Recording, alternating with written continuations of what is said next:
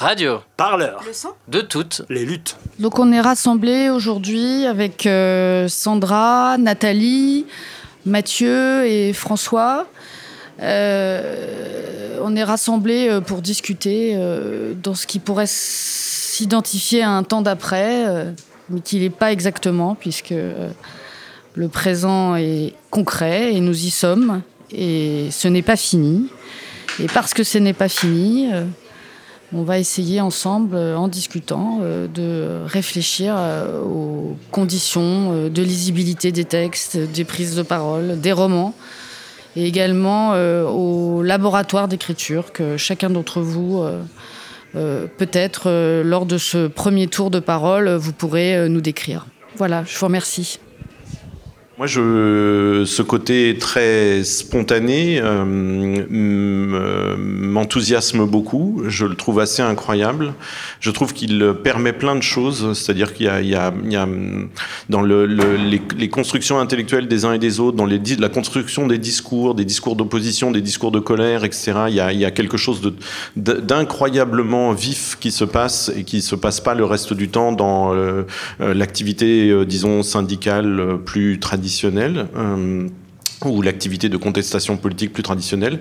Et, euh, et moi, je vois aussi que ça me ça m'interpelle à un endroit où j'ai toujours essayé de me tenir un petit peu, puisque c'est un peu une partie de notre histoire commune avec euh, François Bégodeau. C'est le j'ai j'ai dans les romans que j'essaye d'écrire, j'ai toujours essayé de, multiplier le plus possible les voix, Euh, et que c'est pas évident ça, parce qu'il y a quand même une, un espèce de courant fort dans la littérature qui est au contraire euh, bah, d'imposer la voix d'un auteur et donc d'un narrateur, un regard sur le monde, etc. Et que dès qu'on se tourne vers des formes un peu plus polyphoniques, un peu plus chorales, et ben c'est pas pas simple. On se heurte intérieurement à des, à des vraies résistances. On voudrait continuer à croire à la vertu de notre parole singulière. Euh, et donc dans le dans le livre, pour arriver vraiment à creuser des, des voix euh, avec leur intelligence propre, euh, qui seront pas des voix caricaturées. Alors un coup on va faire parler le bourgeois, un coup on va faire parler le prolo, etc. Alors pas ça, pas cette caricature-là des, des voix, mais au contraire de, montrer que dans chacune de ces voix, il peut y avoir une pertinence et une intelligence. Et euh, c'est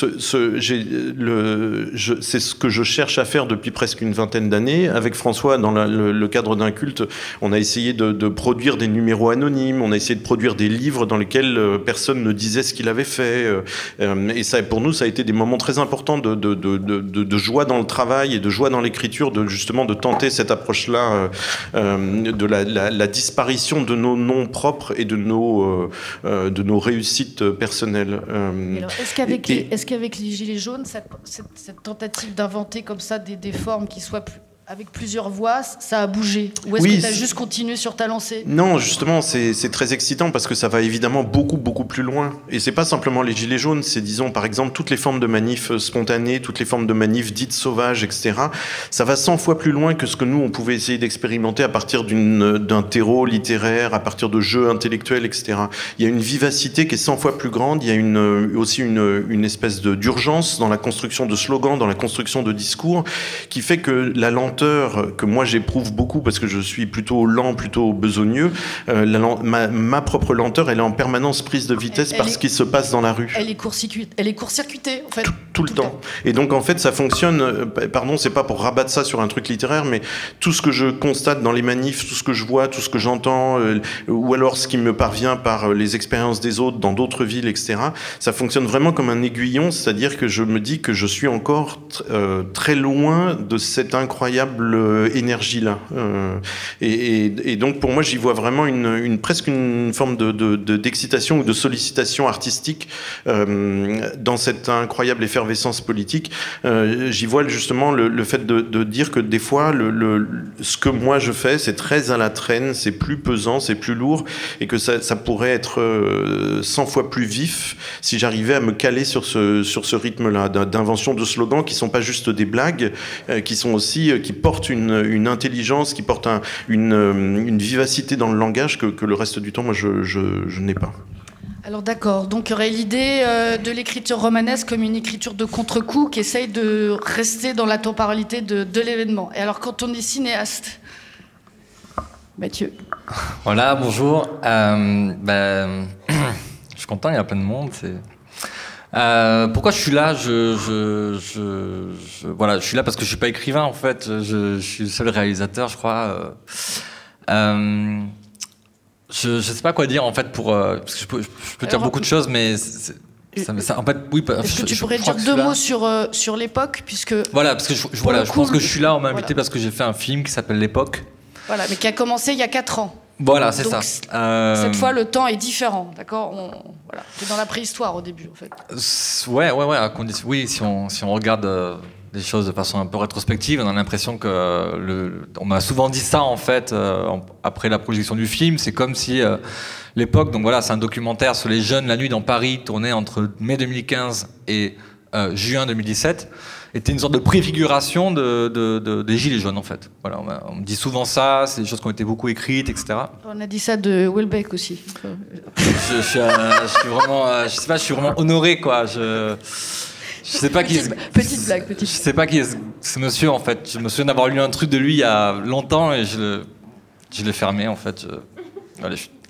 Donc je sais pas si c'est bien ou pas, mais euh, bon, c'est bien. Moi, je suis pas tout seul. et Bon, euh, moi, cette idée-là de, du film comme une préfiguration de, de, ce qui est venu euh, après, les Gilets jaunes, qui serait une sorte d'achèvement en fait d'un mouvement, euh, je, c'est quelque chose que je comprends pas du tout en fait, parce que c'est vraiment réfléchir en fonction de l'actualité. C'est-à-dire que c'est parce que les Gilets jaunes à un moment donné rendent un truc visible dans l'actualité que ça devient une sorte de de grille de lecture de ce qui se passe, de ce qui s'est passé avant. Et, et, euh, et, c'est marrant que tu parles de lenteur, c'est que euh, moi j'étais obsédé par un truc quand j'ai commencé le film, c'était euh, bah, d'arriver à, à, saisir les choses à temps, quoi. C'est-à-dire que moi je me sentais déjà en retard en fait. Je me sentais tout le temps en retard. Donc j'étais obsédé pendant deux années sur le fait qu'il fallait, il fallait tourner, c'était urgent en fait. C'était urgent. Et je, en fait, je crois que l'époque, le film, moi personnellement, c'est comme ça que je le regarde, hein, mais je j'ai pas l'impression qu'il préfigure euh, quoi que ce soit. Il saisit quelque chose qui était déjà là, en fait, et qui était déjà présent, euh, juste par repérer, quoi. J'ai une question hyper concrète. Comment ça se filme un, mouvement insurrectionnel? Euh, moi, c'est, bon, le, film n'est pas que là-dessus. C'est vraiment un, portrait de jeunes rencontrés. En fait, c'est vraiment un film de rencontre. Mais euh, ce qui est sûr, c'est que je me suis beaucoup, beaucoup, beaucoup interrogé sur évidemment comment on filme euh, une manifestation. Donc c'est choses assez précises, assez concrètes. Euh, finalement, la solution que j'ai trouvée, elle est extrêmement simple. Toutes les scènes de manifestation du film correspondent à une voix off, qui est la voix d'une jeune fille que j'ai rencontrée qui était euh, antifasciste, euh, qui s'est définie comme antifasciste, anarchiste. et en fait, toutes ces... Moi, ce que j'ai essayé de faire euh, au montage et dans ces séquences-là, donc il y a la jeune fille qui parle en off, et, ce que j'ai essayé de faire, c'est d'essayer de retrouver ce qu'elle, elle, m'avait raconté de ce qu'elle sentait en manif. C'est-à-dire de ce qu'elle est allée chercher, en fait. Donc il n'y avait pas du tout l'idée de faire une, sorte de fraise de mouvement insurrectionnel. Pas du tout, en fait. C'était vraiment... tes caméras à l'épaule dans la manifestation. Comment ça se passe Oui, oui, oui, c'est ça. Mais en fait, c'est surtout du montage. C'est-à-dire que c'est... Je me suis basé vraiment sur une tout ce qu'elle m'a raconté en fait, de ce qu'elle allait chercher dans ces moments-là, de ce qu'elle y trouvait, de, ce qu'elle ressentait pour les autres, pour elle. Et après, à partir de ça, j'ai monté les séquences. Et, euh, parce qu'en fait, je n'avais pas du tout envie de, faire un truc euh, surplombant, genre. Euh, en fait, je vais vous raconter l'histoire que vous avez vécue. En fait, c'était pas ça. Je voulais, je juste que c'est un truc de spectateur. C'est-à-dire que moi, ce qui m'intéresse, c'est que quelqu'un qui n'est pas convaincu ou qui n'est qui n'est pas du tout en fait euh, je ne sais pas comment dire, qui n'a pas les évidences politiques de cette personne, que même si cette personne n'est pas d'accord, elle puisse l'écouter en fait. Elle puisse l'entendre et elle puisse se dire ok je comprends où elle se situe et je comprends euh, ce qu'elle y trouve et pas euh, voilà. Alors là, c'est ça, qui était un, mon souci était là. Voilà, là j'ai l'impression que c'est un point important, mais on y reviendra après le qu'on ait tous parlé sur la question de, de, la conviction et de la transmission de la conviction quand on quand on quand on écrit, quand on filme. Quand c'est une question épineuse. Sandra, qui est romancière. Tu, tu précises pas une question pour moi non plus bah, D'abord, on, je, chacun Ouais. Euh, bon, j'essaye quand même de, repartir de ce qu'ont dit euh, Arnaud et Mathieu. Euh, par rapport au passage Nuit debout, Gilet jaune, la manière dont moi je l'ai vécu depuis, alors oui, puisque j'ai pris la place volontairement, la place vide de, de l'écrivain avec un E majuscule que François a construit dans sa performance tout à l'heure, euh, je salue cette, cette, idée parce que je trouve ça assez brillant, parce que je pense que nous sommes prisonniers d'une place vide que euh, l'ordre institutionnel et l'ordre de langage qui l'accompagne ont construite pour nous, où on est censé se comporter de cette manière, avoir ce type d'idées, euh, avoir le sentiment de posséder un magistère, etc. Donc je m'installe à cette place.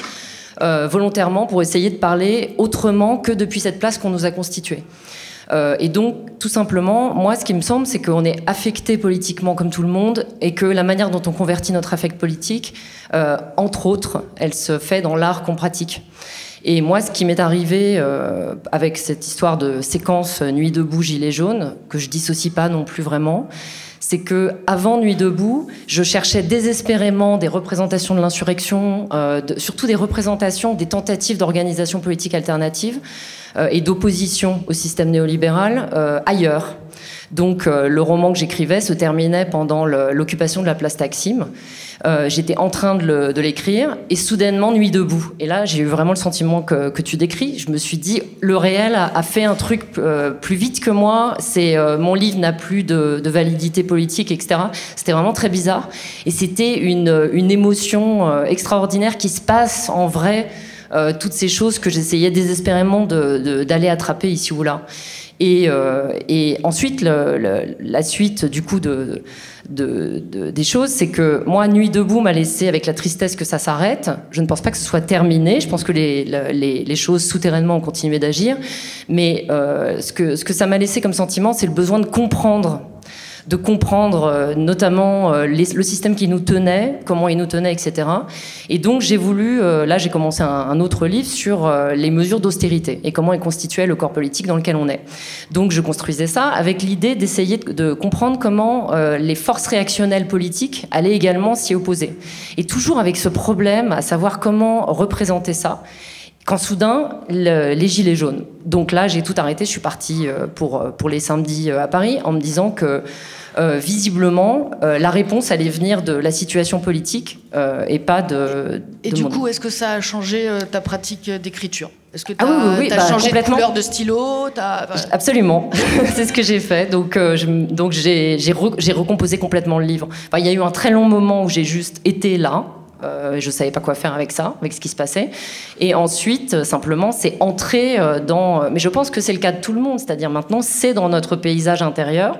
Donc c'est ce que je voulais dire sur les degrés de, politisation et de qu'on traverse tous. Moi, je crois qu'il n'y a pas d'opposition pour pour répondre à ce que tu disais entre la, pratique artistique, la, la, comment dire, la manif nuit debout, les manifs de gilets jaunes. Enfin, je pense que c'est des choses qui font des stratifications consécutive dans chacun et dans tous, et que euh, je crois que les, je sais pas, les œuvres qu'on fait sont là en quelque sorte pour cristalliser un moment de questionnement euh, par rapport à ça. Oui, c'est ce qu'on disait euh, auparavant, mais que justement là, on est, typiquement ce genre de, proposition, on est tous d'accord en fait. Mais comment ça, comment ça se, comment ça s'incarne ça? Que moi, c'est ça qui me, qui me passionne, c'est-à-dire, tous d'accord qu'on est poreux à ce qui arrive, que change, voilà. Mais comment concrètement ça s'incarne? Tu veux dire dans la pratique euh, d'écriture? euh, ou de la pensée? Est-ce qu'on, par exemple, on se met à lire, euh, les, pardon, voilà, en tant que critique, est-ce qu'on se met à lire les livres différemment? Voilà. Est-ce que on se dit, bah voilà, ce, roman-là, finalement, je le lis différemment. Je j'ai pas envie d'y lire ce que j'y lisais avant. Ouais. Euh, le, roman, euh, roman euh, d'Arnaud, quand je l'ai lu, j'ai manifestement pas lu qu'un roman. J'ai pas lu que ce roman. J'ai lu autre chose. J'ai lu, lu un, monde dans lequel était le roman. Après, je disais, bah, non, ça marche pas. Si ça marche, ah, il voit comme ça. Est-ce qu'il voit pas? Est-ce qu'il voit pas les choses comme ça, etc. Est-ce que vous êtes d'accord avec ça ou... Oui, oui. Bah, moi, j'ai plutôt relu je suis retournée voir des livres, bah, notamment les livres de Nathalie, euh, et pour recomprendre à partir de Tomates comment tout comment elle avait construit peu à peu une poétique qui soit à même de, à chaque fois, serrer le problème politique tel qu'il était en train de se transformer. Moi, je pense que c'est ce qu'elle a fait euh, vraiment. Euh, et, du coup, moi, de la même manière, j'ai essayé de trouver quels étaient les outils qui étaient à ma disposition pour euh, pouvoir déplier le problème avec mes moyens qui sont pas les mêmes, du coup, qui sont plus du côté du roman. Mais moi, par exemple, je fonctionne pas trop par voix. C'est pas trop ce qui m'intéresse. Moi, je me suis dit que le manque que j'avais éprouvé dans les manifestations, c'était celui de la compréhension euh, l'intelligibilité de ce qui était en train de, pas vraiment de ce qui était en train de se passer, mais de ce contre quoi on luttait. Moi, je pense que c'est plus ça euh, les préoccupations que j'ai donc un travail d'écriture comme un travail d'intelligibilité, donc de transmission aussi. Ah, on y Absolument, revient. Ouais. De clarification des enjeux, aussi bien, enfin des forces en présence et des enjeux aussi bien pour moi que pour les, les, personnes qui me liraient. Moi, c'est vraiment ça que j'ai essayé de, de faire. Euh, donc voilà. Nathalie. Alors. Euh, sur le, soulèvement populaire en, cours, euh, qui est toujours en cours. Après, vous savez, il y a toujours des phases de, repli, de stase, et puis après ça revient. Donc, euh, on est bien d'accord que c'est en cours. ça a été tellement fort que d'abord, je crois qu'on n'écrit pas. Ah, on est sec. C'est ce qui s'est passé aussi en 68. Il y en a plein qui, le disent. Hein. Vous arrêtez tout et puis vous essayez de, vous y allez, puis vous essayez de saisir et de comprendre et de euh, voilà de discuter. Bon, et puis donc sur les derniers mois, en fait, euh, en dehors des moments où, je suis allée voir ce qui se passait le samedi, euh, des quelques trop rares moments où je suis allée sur les ronds-points de ma petite ville du sud-est, donc je suis pas de Paris, hein, donc il y aura peut-être des décalages à certains moments. Et, et puis c'est moi aussi où je devais faire le tour un petit peu de, de la jeunesse, j'allais dire. Alors peut-être pas tout à fait, quoique ça doit se recouper. Euh, la jeunesse qui est dans les, dans les écoles d'art en particulier, des écoles d'art qui sont en voie de néolibéralisation effrénée, comme euh, toutes les institutions en règle générale, hein, public ou privé, ou tout ce que vous voulez. Également des masters de création littéraire, puisque ça existe depuis peu. Donc tout ça, euh, ça pour essayer d'aller d'aller vite. Euh, au bout du compte et pour le moment, ce qui m'est apparu, c'est que euh, la, leçon ou la chose qu'on pouvait en tirer, c'est que euh, on n'était pas assez autonome. On n'était vraiment pas assez autonome. Euh, par exemple, les écrivains, mais j'y reviendrai après sur, les, sur, la jeunesse dont je parle. Qu'est-ce que ça veut dire? Ça veut dire très concrètement que, par exemple, euh, la plupart des maisons d'édition dans lesquelles on, on publie, qu'elles soient grandes, moyennes, voire petites, euh, je trouve qu'elles sont trop dirigistes quant au travail. On pourra éventuellement en parler avec euh, mes euh, collègues de gauche et de droite, enfin, j'entends spatialement. on entendait tout à l'heure, hein, je crois qu'il a fait le tour de la question, Antoine Humel. Une scène de café, ça vient pas à côté d'une autre scène de café. Ouais, je suis désolée, mais dans la chanson de Roland, euh, il y a des. Donc, qui date pas d'hier, mais c'est dans les vieux textes aussi qu'on trouve les bonnes, euh, les bonnes soupes. Euh, vous avez des, des, des, duels, des batailles euh, qui, se, qui sont décrites de deux, trois points de vue différents et qui s'alignent, qui se succèdent comme ça en liste. Hein. Et je vous assure que ça fait un drôle d'effet. Ça, c'est un drôle d'effet de montage et un drôle d'effet de cinéma. Ça, c'est dans la chanson de Roland. Donc, c'est le Moyen-Âge et le, le, le, le vieux Moyen-Âge. Il y a des moyens de, formellement de, se bouger un peu le, cul, si j'ose dire. Euh, de, ne pas essayer tout le temps, euh, on va rentrer dans un peu dans la cuisine, de, de, de ménager des arrangements plus ou moins euh, crypto-subversifs à l'intérieur de formes et de et d'attendus et de situations d'énonciation bien cadrées. Vous voyez ce que je veux dire? La polyphonie, ok, mais euh, la plupart du temps, ce que beaucoup d'éditeurs vous demandent, c'est que la polyphonie, elle soit claire. Une voix par chapitre, l'une après l'autre, et on se mélange pas trop les pinceaux. Euh, pareil, on vous demande de, d'écrire un petit peu de manière audacieuse, mais en même temps, il ne faut pas que ce soit illisible. Vous voyez ce que je veux dire avec tous les guillemets que vous voulez.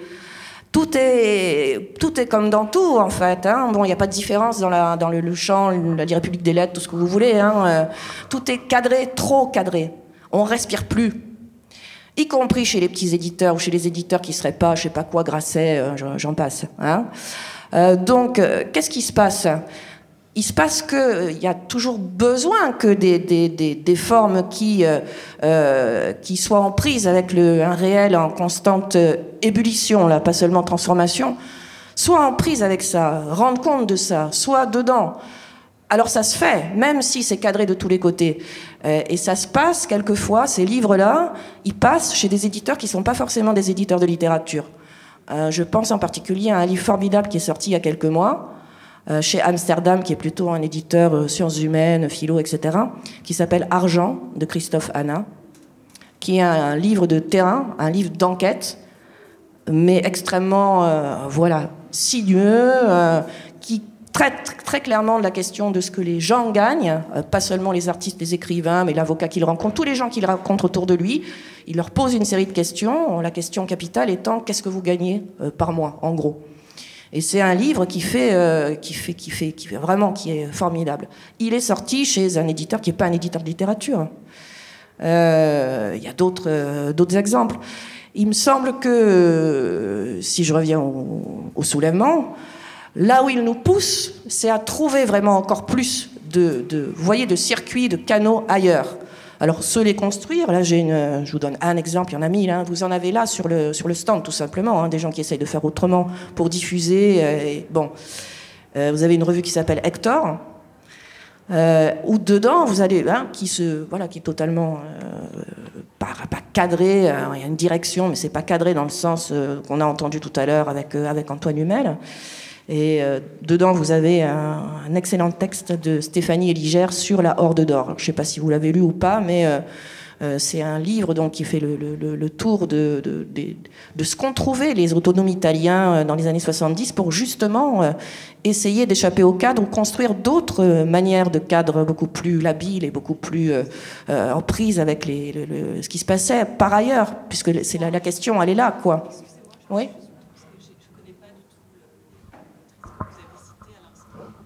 On, on vous, on- on vous le redonnera juste après. La Horde, La Horde d'Or. c'est sorti aux éditions de l'Éclat. C'est aussi un livre de, de littérature, c'est un livre de documents et de littérature, hein, c'est une somme, hein, c'est vraiment gros. Euh, et c'est sorti aux éditions de l'Éclat, qui est évidemment pas un éditeur de littérature spécialisé dans la littérature, mais est-ce qu'il faut se spécialiser absolument? Ça, j'en suis même plus du tout sûre. Euh, vous avez la tempête, vous, vous avez d'autres moyens, sans compter les, blogs, tout ce qui passe sur les, réseaux sociaux, etc. Moi, il me semble que chez les écrivains aussi, chez les gens qui écrivent, ce- ce- ce- cette nécessité d'essayer d'autres formes, euh, de, prendre cette demande de terrain, cette attente de terrain, il y a vraiment ça hein, depuis, depuis quelques années, euh, au pied de la lettre, sans essayer de le fourrer à tout prix dans des formes dont on a l'habitude depuis trop longtemps et qui, et qui briment en fait les réellement, je crois. Hein. Euh, je ne sais plus comment terminer ma phrase, mais bref, il y a un souci comme ça de, de, de ce côté-là, et euh, il y a vraiment un sentiment quand même de, peu d'étouffement de ce côté-là. Euh, bon, je vais pas, je vais peut-être sur les, les étudiants, les jeunes, là, hein, je, je, je, bon, je vais en dire deux mots. Moi, ce qui m'a frappé, c'est dans le même sens. hein, ça va dans le même sens. Sur les, je suis allée à la Villa Arson, je suis allée à Toulon, je suis allée, je sais plus dans quelle école d'art. J'ai fait deux masters de création littéraire. Je suis allée les voir, discuter avec eux, etc. Celui de, Paris 8 et celui du Havre, qui sont deux masters de création récentes. Euh, ce que je savais pas ce à quoi j'allais m'attendre. Hein, c'était la première fois que je j'allais les voir. Ce qui m'a surprise, j'allais dire, c'est la même chose, c'est que c'était déjà euh, pour des masters très très récents quelque chose qui visait à tout prix à professionnaliser. Ils attendaient de moi, professionnel de la profession, que je leur donne, euh, alors du réseau, j'en sais rien, c'est possible, et puis après tout, euh, ça, il faut en donner, hein, je vous en donne comme vous voulez du réseau, il n'y a pas de problème, euh, qui, qui me donnent des, des, des clés un peu pour que le, le- le texte en vrac qu'ils étaient en train de faire, dans lequel ils étaient la plupart du temps un peu coincés, un peu bloqués, euh, que je décoince ça, que je le rende un peu plus consommable éventuellement, pour aller chez tel ou tel éditeur dont ils avaient déjà les noms en tête, c'est pas possible. C'est-à-dire c'est- qu'en fait, les exigences, possible. ouais, les exigences de normalisation, en fait, elles, se- elles se descendent. Elles descendent en amont du, du passage à l'éditeur. C'est-à-dire on préformate avant même que le texte soit proposé. Ouais. C'est dément. Enfin. Et c'était alors, je voudrais souligner une chose qui aussi qui m'a frappé là-dessus, c'est que évidemment ils étaient aussi bien dans les écoles d'art, hein, qui sont des écoles où on écrit aussi euh, euh, beaucoup depuis quelques années parce qu'on les somme d'écrire euh, parce qu'ils doivent passer un, truc à l'écrit. Enfin bon bref, avant c'était pas le cas, mais là depuis les accords de Bologne et l'alignement sur les sur les facultés, sur les universités, ils, sont encore plus cadrés qu'avant, beaucoup plus cadrés qu'avant. C'est en gros, je suis prof dans le secondaire, moi je vois pas de différence aujourd'hui entre enseigner au collège et enseigner dans une école d'art la même chose. On vous demande d'être présent, on vous flique, euh, il y a des caméras partout, euh, toutes les, ateliers sont fermés, vous pouvez rien faire dedans, quoi. Ou alors il faut vraiment prendre les choses en main, ce que certains sont en train de faire, hein, parce que je pense qu'il est possible d'ouvrir des lieux ou des espaces de respiration à l'intérieur même de certaines institutions. On en parlera peut-être plus tard, enfin bref. Et donc, ce qui m'a frappé sur les, masters de création littéraire, euh, c'est que ils ont bien compris qu'il y a une espèce de, suggestion euh, paradoxale qui est euh, faite des, livres qui se vendent, qui se lisent quand même, mais euh, ouais, bon, avec un peu du document, faut un peu faire du terrain quand même, parce que voilà, c'est mieux. Euh, sortez, allez poser des questions aux gens, puis vous revenez, puis vous faites ça à votre sauce. Hein. C'est ce qu'on a entendu tout à l'heure, un petit peu, vous suivez le clampin dans la rue, vous revenez avec vos données, là, tout ce que vous avez photographié euh, euh, et écrit, pris en note et tout ça, puis après vous faites votre livre à vous à vous, vous, vous, là, hein, parce que bon, ce qui compte, c'est quand même d'avoir une écriture, un style, un génie particulier, euh, tout ce qu'on a entendu tout à l'heure. Hein. Je crois que vraiment le tour de la question a été fait. Et euh, bah, je savais pas quoi leur dire quand ma chérie dit putain, mais profitez du moment que vous avez là. Vous êtes au chaud pendant euh, école d'art, c'est 5 ans. Vous êtes au chaud, euh, vous avez des plans pour bouffer pas cher, euh, vous vous retrouvez, euh, discutez, arrêtez de, de, de, de d'obéir plus ou moins euh, consciemment hein, à, à, ce qu'on attend de vous. Alors évidemment, il risque d'être viré dans les écoles d'art maintenant, mais sur, sur, les, sur les masters de création littéraire, profitez-en. Vous avez un an, vous avez deux ans un peu tranquille, essayez des trucs. Euh, Je, ils venaient à peine de démarrer, ils avaient déjà le, le, le plan de carrière euh, de, devant. Alors peut-être pas tous, hein, je dis pas, mais, mais, quand même une forte, une forte proportion. Ils sont, ils sont petits. Et ils, vont, ils vont apprendre à désobéir. peut-être, mais c'était pas que des gamins. C'est pas que des gens qui sortent du bac. Hein. C'était très varié. Hein. C'était en gros entre 20 et 30 ans, hein, voire plus. Ce ne sont pas que des enfants, ce ne sont, enfin, ce ne sont pas que des, des jeunes gens inexpérimentés, etc. Alors, comme d'habitude, je, je suis, un peu pessimiste. Mais euh, la chose, par contre, en revanche, qui est, importante, c'est que les événements euh, des derniers mois, là, nous poussent tous, et les ont, tous, enfin, les ont poussés, pas, tous certains, les ont poussés, eux, à, euh, au pied du mur, quand même. Hein. C'est-à-dire que là, la force de ce qui s'est passé, de ce qui se passe, est tellement euh, évidente que euh, dans ces, écoles-là, à l'intérieur de ces masters-là, vous en avez un, vous en avez deux, vous en avez trois, qui ont fini par percuter et qui, qui alors montent une sorte de syndicat, euh, se retrouvent pour euh, accueillir je ne sais plus quel ministre de la Culture quand il arrive, faire enfin des, des, choses. Vous voyez ce que je veux dire? Mais ça, il a fallu, les nuits debout n'ont pas suffi, me semble-t-il. Euh, il, a, il, a, fallu la force de, de, de, de ce soulèvement populaire euh, pour que ça, ça passe un cap. Et, et, je pense que ça a passé un cap aussi dans cette euh, jeunesse ou euh, moins jeune hein, qui, euh, qui, qui, quoi, qui a peur de crever la dalle. Quoi. François alors, euh, bon, bah, il y a le temps à passer depuis entre les murs. Hein. bah, tu veux dire que j'ai vieilli? Je, je sais pas. C'est toi qui vas nous dire. Euh, bon, moi je me demandais en, en, écoutant tout le monde, là, puis en, je me le demande toujours, parce que c'est une question qui se pose à un écrivain, on va dire quelqu'un qui pratique la littérature. Nous sommes la plupart euh, concernés, là, ici, aujourd'hui. Qu'est-ce que. Qu'est-ce que pourrait apporter la littérature en tant que littérature, soyons un peu pédants, euh, à l'effort de guerre, enfin, à, la, lutte, à, aux mouvements sociaux, aux mouvements populaires, par exemple aux Gilets jaunes et par exemple à d'autres choses qui adviendront euh, immanquablement euh, dans les années à venir euh, Je dois dire que ma première réponse est pas grand-chose et que c'est pas très grave. C'est pas très grave parce que ces mouvements n'ont pas besoin organiquement de littérature. Peut-être tout simplement parce qu'ils en produisent eux-mêmes une certaine littérature comme ça spontanée, euh, écrite à même le bitume. Bon, on pourrait discuter. Et en même temps, je pense que, Arnaud, tu disais, oui, il y a les slogans qui ont une puissance comme ça extraordinaire, dont, tu ne serais pas capable, toi, et dont je ne serais pas capable non plus. Et en même temps, précisément, je pense que la littérature, c'est pas le slogan. C'est pas vrai. Alors on peut dire, au sens large, c'est du style, c'est de la poésie, donc c'est de la littérature. Oui, enfin après, moi, j'ai pas l'impression, en tout cas moi, comme praticien de la littérature, d'être dans la même position euh, physique, pratiquement, et chimique, presque métabolique, quand j'écris un roman de 300 pages, que quand euh, si j'avais à réfléchir à un slogan qui tiendrait en quatre mots et que je pourrais écrire sur un mur et qui aurait comme ça une efficacité. Donc je pense qu'en fait, c'est pas le même métier.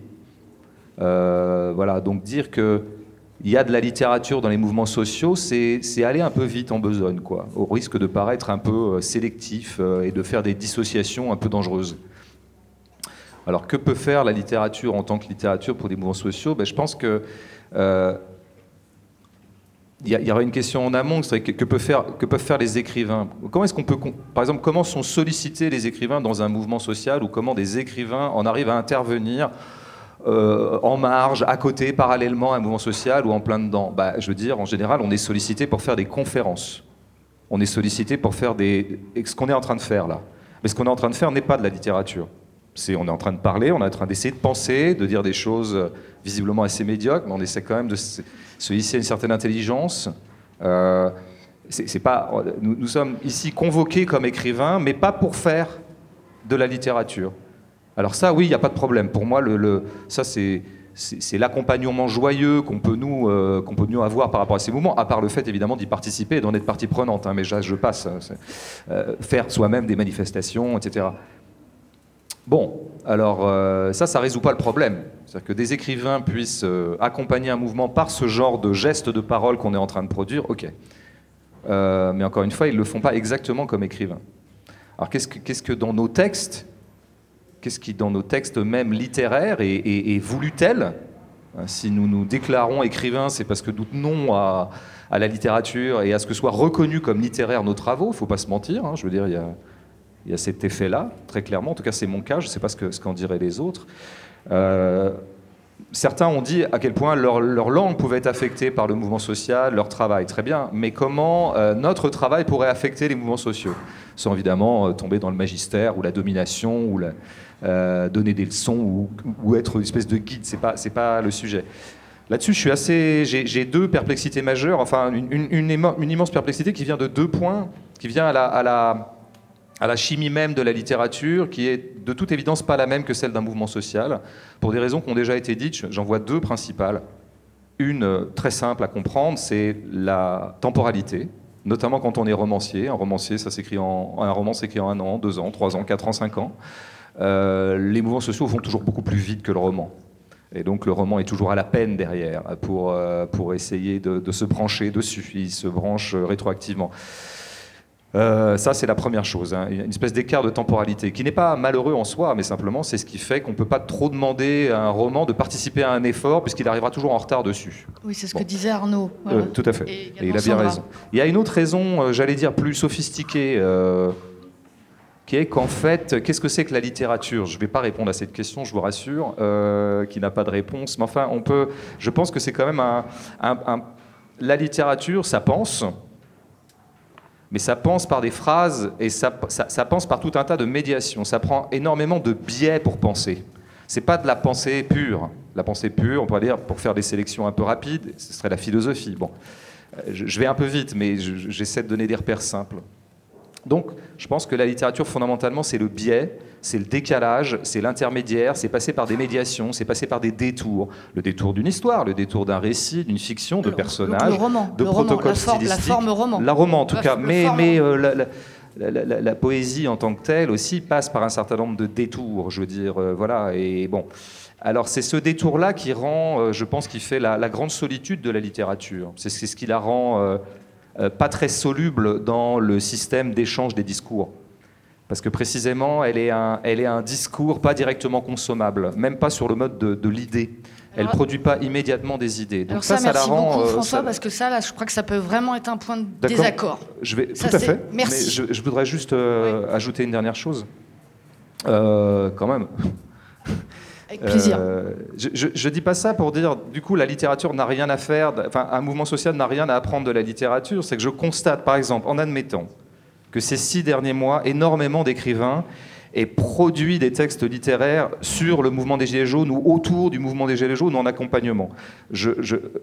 La circulation de la littérature étant ce qu'elle est, sa, sa circulation sociale, il se trouve que ce mouvement ne serait pas au courant. Et que donc ces textes n'auraient été d'aucune efficace sur le mouvement. Bah, d'aucune manière, parce qu'il faut voir comment circule la littérature, comment elle est euh, soluble ou pas dans le champ des discours, dans le champ médiatique, j'en parle même pas, pour moi elle n'est pas soluble dans le champ médiatique, mais même dans le champ du débat, dans le champ des discours, etc.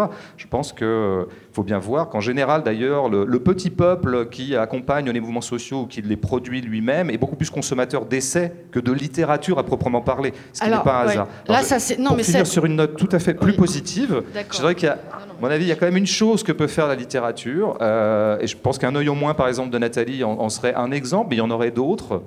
Bah, c'est euh, de raconter, de raconter les choses et de produire une puissance de récit bah, dont elle est peut-être euh, capable en propre, plus que d'autres. voilà, ça, c'est, je, pense que ce livre, pour moi, fait un peu modèle de ce que pourrait être l'intervention de la littérature par rapport à un mouvement social. Il y aurait d'autres modèles, mais ce n'est pas la peine de faire une liste. Est-ce que d'ores et déjà, vous avez envie de, parler et de dire quelque chose? Est-ce que je vous invite à vous rapprocher pour... Euh, pour... D'accord.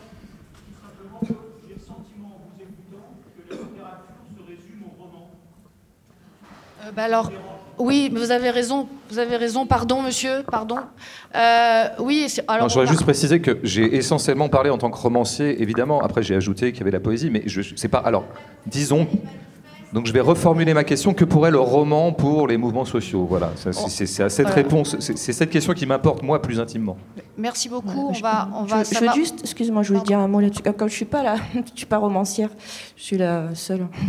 Euh, ici, évidemment. Ben, euh, il y a en effet, je crois que le, ce qui est en train de se passer, mais en règle générale, hein, ça demande de, des genres très très variés. Qui, hein, il me semble qu'il y a des, il y a par exemple deux récits, deux textes très courts qui sont sortis euh, dans le temps du mouvement et qui entendaient résonner avec le mouvement. C'est La guerre des pauvres de Éric Vuillard qui est un récit très court, euh, et puis euh, Désordre de Leslie Kaplan, qui est encore plus court, qui se lit en même pas une demi-heure, hein, qui est une sorte de, de, de, conte ironique qui va très très bien au cœur, du, au cœur de l'événement et au cœur de de, la soupe médiatique euh, dont on, euh, qui a essayé d'étouffer tout ça, hein, qui n'y est pas tout à fait parvenu.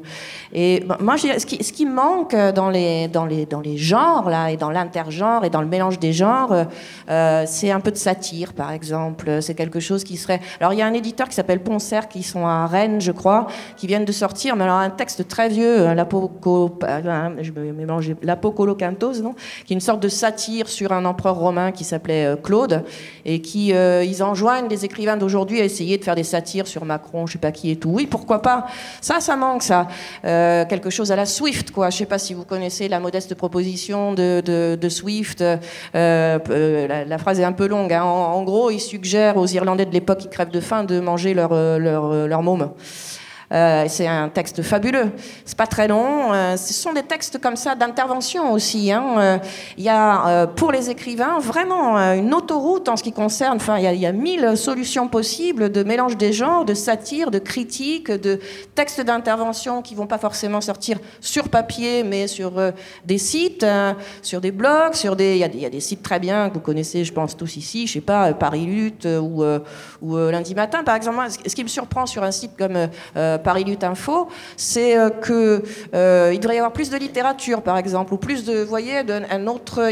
C'est souvent un peu un ton un peu homogène, de, de, de, d'un peu de compte rendu, de textes militants, de manifestes, de choses comme ça. C'est très bien, mais il me semble que et c'est tout à fait ouvert hein, parce que je, sais qu'il y en a qui sont des textes qui avec un ton, une tonalité un peu différente sont sortis, sont parus sur Paris Lutte. Il me semble qu'on devrait y aller là aussi, quoi, poster des trucs, quoi, ou tous ceux qui ont envie de, de, de rendre compte des choses d'une manière euh, différente, quoi, enfin un peu plus sensible, ou un peu plus ironique, ou un peu plus ceci, un peu plus cela. Il y a mille manières de le faire. Et il y a les romans, donc ça, ça demande en effet du temps. Il y a les récits, il y a les manifestes, il y a la satire, il y et il me semble que euh, c'est pas suffisamment euh, investi par tout le monde, hein, tous ceux qui ont envie d'écrire, envie de balancer des trucs, et aussi les gens qui font, on va dire, plus ou moins profession d'être écrivain, pour répondre un peu à votre question. Hein. Je suis d'accord avec vous, bien sûr. Hein. Il n'y a pas que roman ou poésie, il y, a, mille genres. Quoi. Sandra?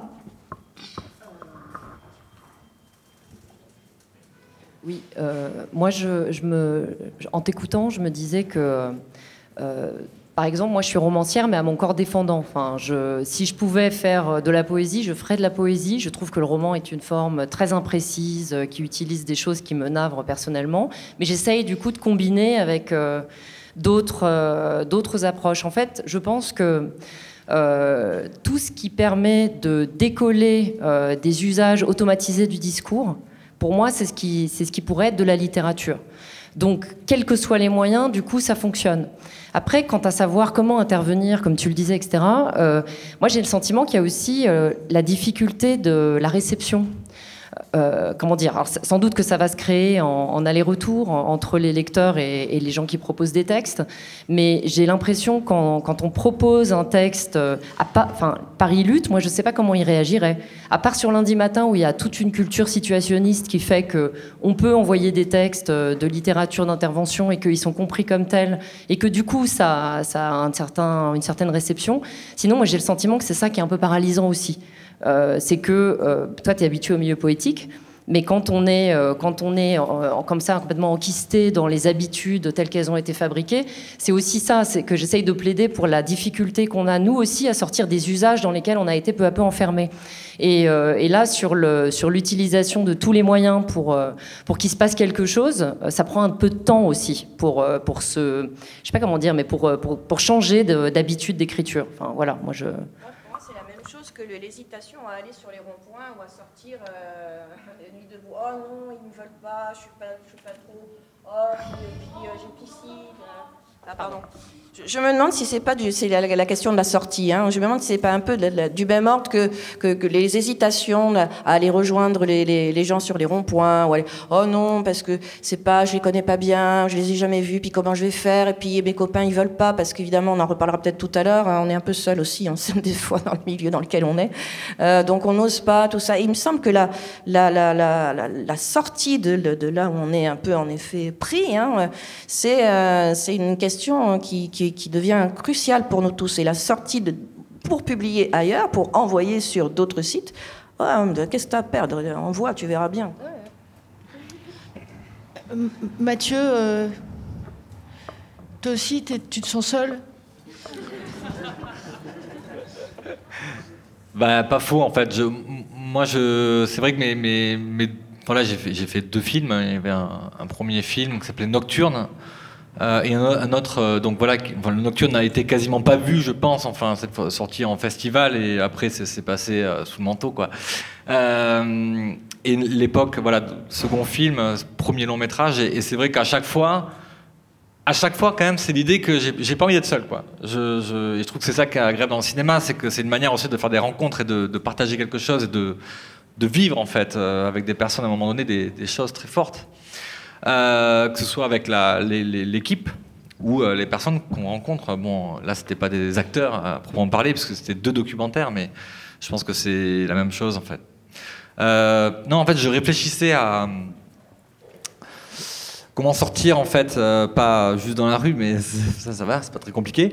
mais de ce que tu disais, Nathalie, en fait, des, formes qu'on nous demande de, suivre, en fait, même sans que rien ne soit écrit. En cinéma, c'est d'autant plus fort que en fait, c'est super inhibant parce que, euh, parce que l'écrit, en fait, est un, est un instrument de financement euh, fondamental. Voilà, dans le cinéma, les, euh, comment dire, les contraintes s'exercent de façon très très puissante, en fait, puisqu'il y a toute une chaîne, et c'est bon, ça le cinéma aussi. Au bout d'un moment, il faut, faut savoir dans quoi on est. Quoi. mais c'est vrai que c'est des questions qui me, qui, me, qui me traversent énormément, en fait, parce que je ce que je sens, euh, c'est que on est dans un, système, euh, c'est ma français, qui est un système euh, extrêmement subventionné et qui, comment dire, a trouvé une sorte de, de, de, fer de lance qui serait le cinéma d'auteur. C'est-à-dire le cinéma qui, le cinéma d'auteur en France, c'est vraiment l'idée que en fait le film est l'expression, du, je sais pas, de, l'auteur quoi, de celui qui écrit, de celui qui écrit le scénario, qui doit être la même personne qui réalise. Euh, alors même que la notion d'auteur en cinéma, en fait, elle s'est formée, elle a été forgée par les cahiers du cinéma dans les années 50, à partir de, réalisateurs qui n'écrivaient pas leur script. Des gens comme euh, Howard Hawks, euh, Hitchcock. et, ça, je trouve ça hyper intéressant, parce qu'en de cette manière, en fait, il y, a un dévoiement de la notion d'auteur et de l'écriture.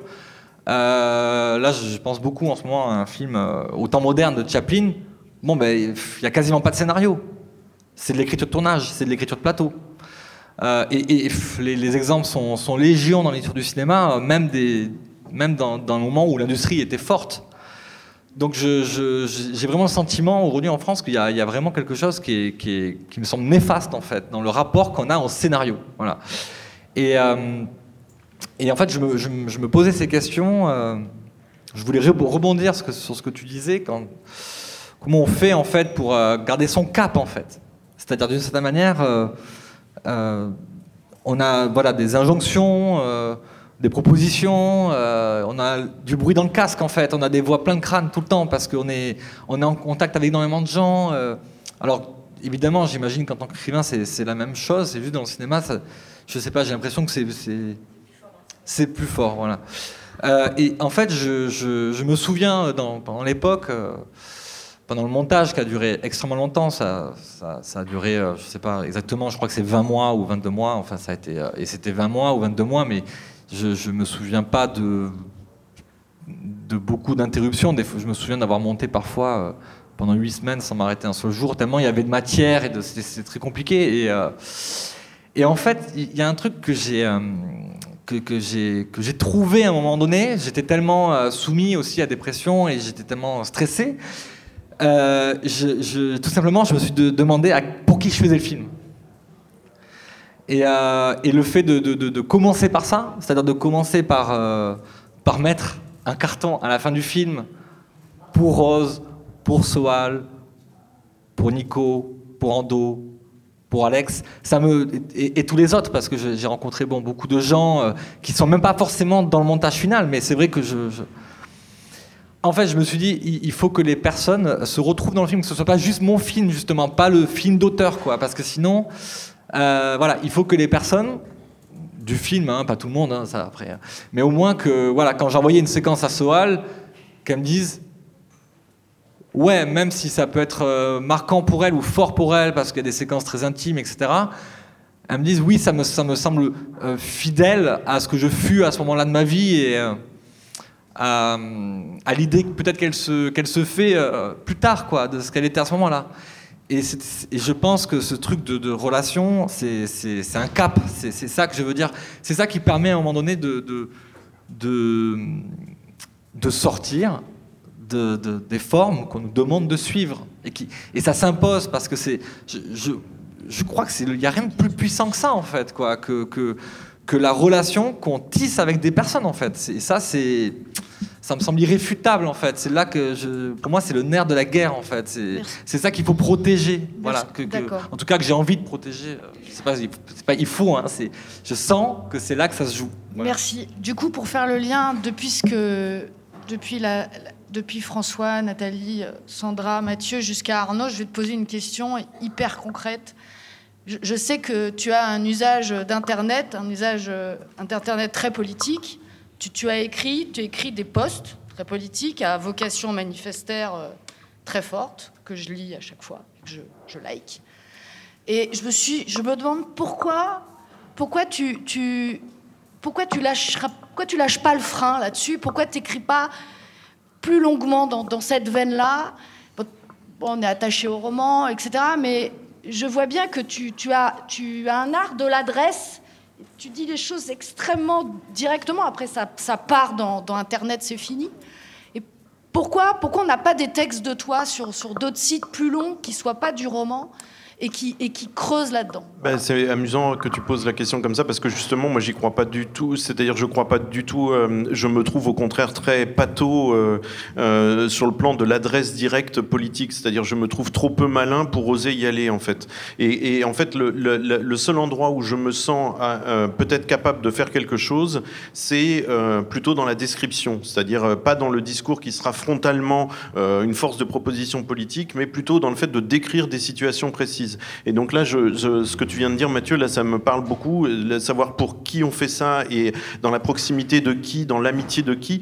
J'ai commencé il y a deux ans un travail que je suis en train de terminer sur euh, les ouvriers euh, qui sont en Creuse à la souterraine, qui s'appelle les, les ex-GMIS. Euh, et donc ça va faire un petit livre de 150 pages où j'essaye de décrire leurs trois années, leurs trois, quatre dernières années de combat. Euh, donc c'est un sous-traitant pour l'industrie automobile euh, qui est complètement tombé dans le piège de, de, ce que voulaient Renault et Peugeot, c'est-à-dire de ne plus travailler que pour eux. Et puis du jour au lendemain, Renault et Peugeot, trouvant les Français beaucoup trop mobiles sur le plan de la grève, sur le plan syndical, etc., ont organisé la délocalisation de cette production-là. Donc ils n'ont plus rien à leur à leur demander. Et donc euh, là, ils étaient 600 euh, en 2000 et ils ne sont plus que 120 sans travail et donc ils vont être zéro dans peu de temps. Euh, et, là, j'ai voulu donc faire ce, travail-là pour à la fois décrire leur expérience, mais aussi apporter dans un autre champ, donc dans le champ littéraire, intellectuel, éditorial, je sais pas quoi, apporter des preuves très concrètes de l'intelligence de ces gens-là. C'est-à-dire, euh, on peut le postuler de manière théorique, on peut dire bah, tout le monde est intelligent, il y a une égalité des intelligences, mais en fait, une fois qu'on a dit ça sur un plan théorique, ensuite on est un peu sec et on, euh, peut très vite se faire tacler. Et moi, je me suis dit, bah, tiens, je vais consacrer euh, trois années de mon temps à apporter les preuves de tout ça. Donc, je vais, je vais faire un travail d'enquête, d'écoute, un peu sur le mode de ce qu'a pu faire Svetlana Alexievitch dans, dans tous ses livres incroyables. Je vais passer du temps, je vais être sur place, je vais consacrer à chacun une demi-journée. je vais... Alors, ça, ça a donné des, choses incroyables. Vraiment, c'est-à-dire que moi-même, je venais comme ça avec ma conviction théorique de, cette, égalité des intelligences, et en fait, elle, ils me répondaient, mais au centuple par rapport à ce que je pouvais euh, imaginer. C'est-à-dire, ils avaient une intelligence globale des, processus politiques, de la rouerie des politiques. Ils avaient une intelligence incroyable des processus industriels et des stratégies foireuses commercialement, etc. Ils, ils, ont vu tous les pièges qui leur tombaient dessus. Ils ont vu les patrons escrocs venir siphonner leur trésorerie. Tout ça, tout ça, ça a toujours été très clair pour eux. Donc, euh, dans un premier temps, j'ai juste fait ce travail-là de compilation de tous ces témoignages-là. C'est un, truc qui fait 50 pages, qui est, paru sur Internet euh, il y a un an et demi. Euh, dans un second temps, ils ont, écrit un projet de loi une proposition de loi. Alors ça, c'est un truc incroyable. C'est une, possibilité qu'on a tous euh, constitutionnellement, c'est-à-dire qu'on peut très bien arriver euh, devant les groupes parlementaires à l'Assemblée nationale en disant voilà, j'ai écrit une vraie proposition de loi en bonne et due forme, euh, avec d'un côté le, diagnostic et de l'autre côté les propositions. et là, c'est des ouvriers de la Creuse qui s'en emparent, alors que personne, grosso modo, s'en empare jamais de cette possibilité-là. Et, c'est vraiment eux qui l'ont fait, c'est-à-dire c'est pas leurs avocats, etc. et donc j'ai fait un deuxième long texte d'une cinquantaine de où je décris les, six mois de travail sur, ce, sur, sur cette proposition de loi qui vise à, rendre la sous-traitance beaucoup plus encadrée, à faire que les donneurs d'ordre, genre Renault et Peugeot, soient responsables dès lors qu'il y a de la casse sociale, soient responsables dès lors qu'il y a de la casse écologique. Euh, donc c'est une proposition de loi qui est incroyablement vertueuse, qui est magnifique, qui évidemment ne passera jamais. Euh, ils ont fait le tour des différents groupes parlementaires, ils n'ont pas réussi à avoir exactement l'écoute qu'ils espéraient. Et en fait, là, moi, je me suis trouvé face à un drôle de problème à ce moment-là et que je trouve assez intéressant quand on se posait la question là tous ensemble tout à l'heure de, savoir justement où est-ce que notre parole peut encore avoir une espèce de, d'autorité. C'est-à-dire, soit on cherche comme moi beaucoup avec beaucoup de complexes à la diluer dans la prise de parole de tout le monde, mais en fait, je me suis dit, il y a quelque chose de splendide dans leur combat, vraiment d'une grande puissance euh, intellectuelle et politique, c'est d'avoir fait ça. Et en même temps, quelle tragédie de voir des gens qui sont écrasés par le système politique et industriel et, marchand, euh, qui sont humiliés par ce système-là d'une manière qui est juste invraisemblable. Je ne sais pas si vous vous souvenez de la fameuse phrase de Macron disant au lieu de foutre le bordel, il ferait mieux de chercher du travail. Ça les visait eux. Euh, ça visait des gens qui ont 35 ans et qui font de l'hypertension comme s'ils en avaient 60 parce qu'au bout de 30, au bout de seulement 15 ans de travail et de vie professionnelle en usine et en atelier, ils, sont déjà, ils ont déjà le corps qui est usé comme le corps de quelqu'un qui est en fin de vie professionnelle. C'est à ces gens-là que Macron dit ça. Au lieu de foutre le bordel, vous devriez chercher du travail. Et, donc, j'étais saisi par la tragédie que, je voyais sous mes yeux, c'est-à-dire des gens qui continuent de respecter un système qui les méprise. Et ils le savent que le système les méprise. Il n'y a personne d'autre qui le sait mieux qu'eux. Mais je me disais, mais bon sang, quelle incroyable euh, situation. Et, donc, après ces deux longs textes, je me disais, bon, bah voilà, là, j'ai essayé de rendre justice à la puissance de leur combat et, de leur intelligence dans ce combat-là. Euh, et en même temps, moi, je voyais bien que dans, cette histoire de proposition de loi, il y avait quelque chose, moi, qui m'allait pas. C'est-à-dire, je, me disais, mais non, il faut. Enfin, il faut faire autre chose de sa colère et de son angoisse. Alors, je peux, quand je dis ça, évidemment, je leur fais pas la leçon, pas du tout, du tout. Mais je voyais bien que dans leur proposition, il y avait quelque chose qui, moi, que je trouvais admirable et qui me laissait complètement insatisfait. Et donc se pose la question dans ce livre-là de toi de l'adresse, c'est-à-dire, en même temps, je, je voulais l'écrire notamment pour eux, et en même temps, je me dis, mais c'est pas possible, il faut que je réapparaisse dans le truc d'une manière ou d'une autre. Euh, il, faut que, il, faut que je dise que moi, ok, j'ai bien décrit leur travail sur ce truc-là, j'ai bien décrit leur investissement invraisemblable, mais, mais en fait, moi, j'ai envie de faire entendre que, que, que ils auraient le droit en fait de passer dans, dans, dans l'illégalité. Leur, leur, dernière, leur, leur dernier honneur, c'est justement de rester dans la légalité. Mais, mais encore une fois, je trouve ça tragique. Et donc, je, veux maintenant essayer de faire un troisième texte où, peut-être ma voix, pas ma voix d'auteur, pas du tout, euh, parce que ma voix d'auteur, à la rigueur, elle se fait entendre dans les deux premières parties, justement, dans le fait que je m'efface. Mais par contre, ma voix de peut-être de, bah, de mec qui va en manif, de, de, de mec qui vote, de, ou qui a longtemps voté, euh, le, très longtemps voté. Euh, euh, mais pas en polémiste alors? Non, pas en polémiste, mais, mais en faisant entendre autre chose, quoi, le, en, en essayant de, de dire que peut-être on a le droit quand même d'être plus en colère que ça. On a le droit de donner à notre colère une autre forme qu'encore la forme légale, à partir du moment où il est prouvé que cet, cet état-là de la légalité est, est, est un état immonde que, cette légalité-là, elle est criminelle. j'ai été assisté à plusieurs euh, journées du procès France Télécom, mais c'est incroyable d'assister à ça. Mais vraiment, mais, mais là, je, là, ça outrepasse la littérature. C'est une question juste de, de citoyens. C'est-à-dire que vous êtes face à des personnes qui sont les responsables de France Télécom, qui sont les responsables de deux plans, qui ont amené officiellement une cinquantaine de personnes à se suicider. Et on dit que si on prenait les chiffres de toutes les personnes qui, chez elles, plus tard, un an après, se sont suicidées, il faudrait en fait en compter 500 et eh ben ces mecs-là, dix ans après, et après, 40, euh, et après 25 jours d'audience à écouter tous les cas, tous les suicides, toutes les lettres de suicidés, on est face à des gens qui continuent le soir à 20h quand ils se retrouvent à attendre leur chauffeur et leur taxi, qui continuent d'être morts de rire. Et, et en fait, moi je suis là, mais je je, je, je sais plus quoi faire de ça. C'est-à-dire, je, je, je sais plus quoi faire de ma propre parole, je sais plus quoi faire de ma colère. Et, et, et, et résultat, je me dis, mais même les, les, les GMS là, qui, ont, qui, euh, qui, euh, qui sont les seuls à avoir l'intelligence de ce qu'ils ont vécu, ben non, il, faudrait que peut-être en fait il y ait quand même euh, une, voix à ce moment-là qui réapparaisse, quoi, qui qui, pas une voix de conseil. Je suis pas là pour donner des conseils aux gens. Et c'est pour ça que, enfin, je suis flatté par le, compliment que tu m'adressais, mais moi justement je n'y crois pas et résultat je suis obligé que de parler euh, en tant que. Euh... Parce que je veux juste dire, c'est que j'aime bien quand tu fais des discours politiques comme ça. mais bon.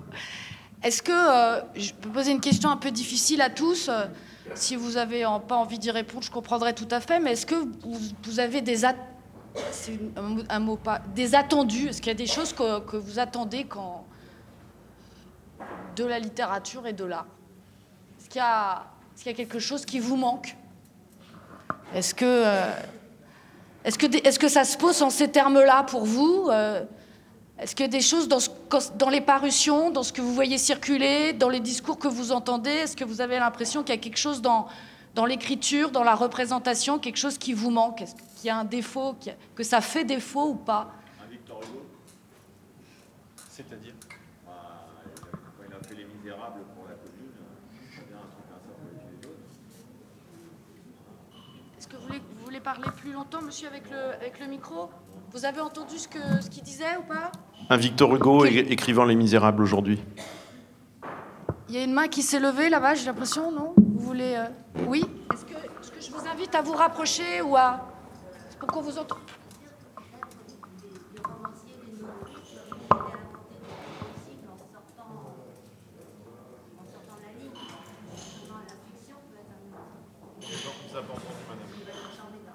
Non, venez, ne, ne soyez pas.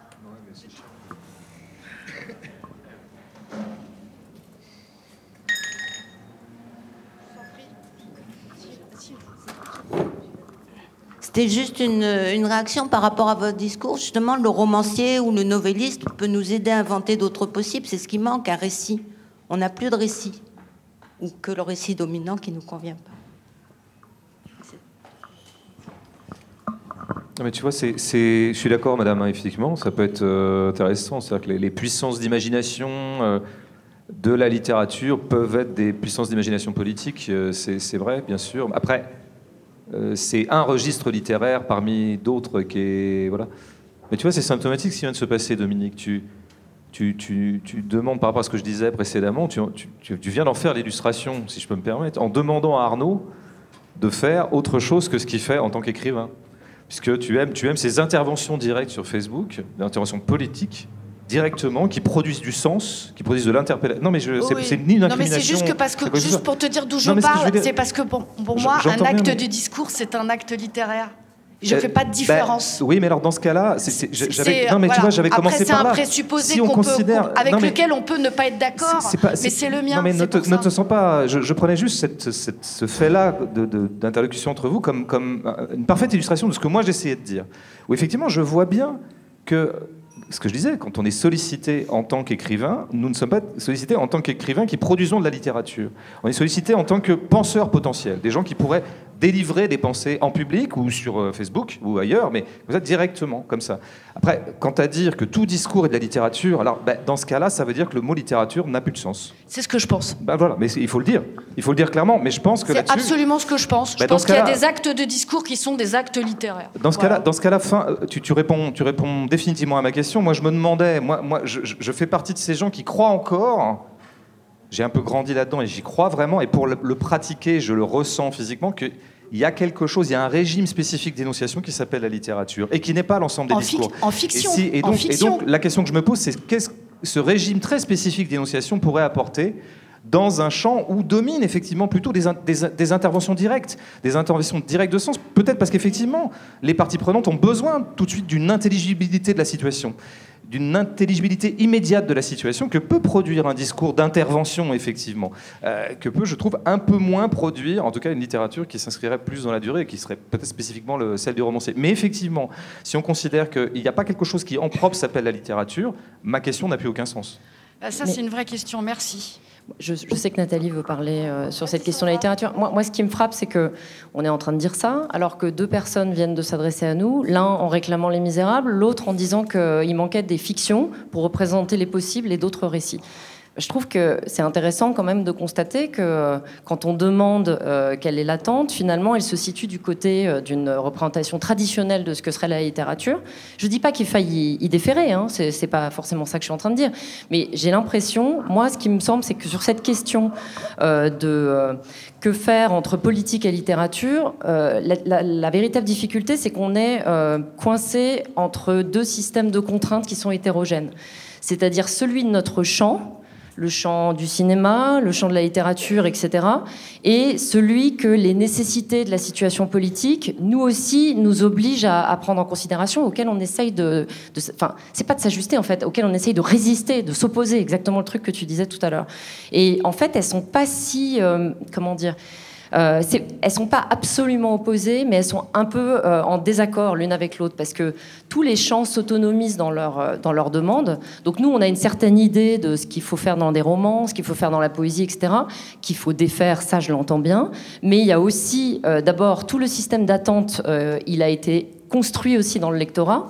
Euh, donc finalement, l'attente, elle est beaucoup portée sur la fiction, beaucoup portée sur une forme particulière de roman. Les éditeurs vont encore plus dans ce sens, comme le disait, euh, euh, je ne sais plus si c'était François qui le disait tout à l'heure, mais Les, les romans ne se vendent plus.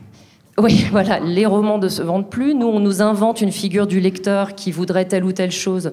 Euh, donc, euh, d'accord. Et ensuite, quand on demande, finalement, les lecteurs nous demandent un roman qui, pour nous, euh, ne correspond pas. Enfin, j'entends. J'aimerais bien, moi, que vous précisiez ce que vous attendez des Misérables. Ça m'intéresserait beaucoup que vous développiez.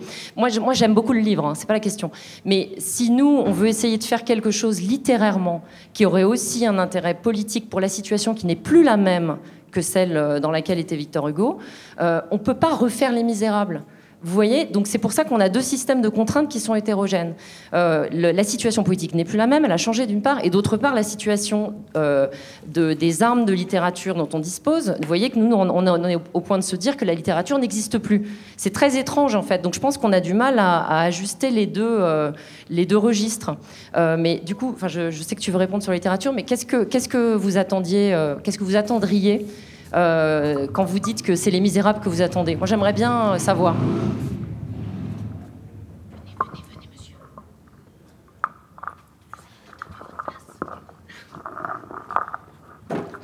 Bah, j'aimerais bien, euh, par exemple, qu'on ait des textes, par exemple, sur chaque manif, par exemple, d'une journée qui, retrace qu'un auteur retrace la journée, par exemple, il aurait suivi la manif avec nous, et puis il retrace chaque mouvement, chaque, chaque moment, chaque tension, et qu'il qui, en parle avec ses mots, avec ses textes. Et euh, ça donnerait une image, euh, voilà, comme nous, euh, quand on fait les manifs, c'est vrai qu'on nous reproche souvent de n'avoir pas des paroles très intelligentes ou d'être un petit peu limité, comme ils nous disent.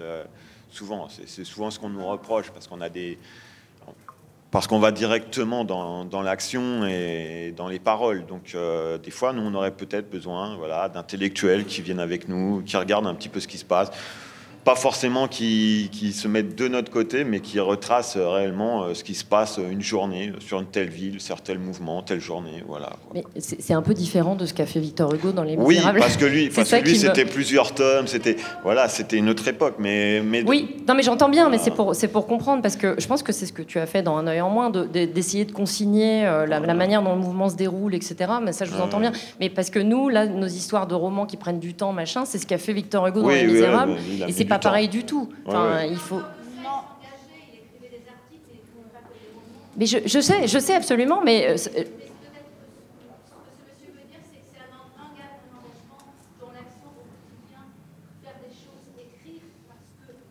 ouais. Et je pense que. mais j'entends parfaitement, mais du coup, je trouve qu'il y, y, a deux plans. Ouais.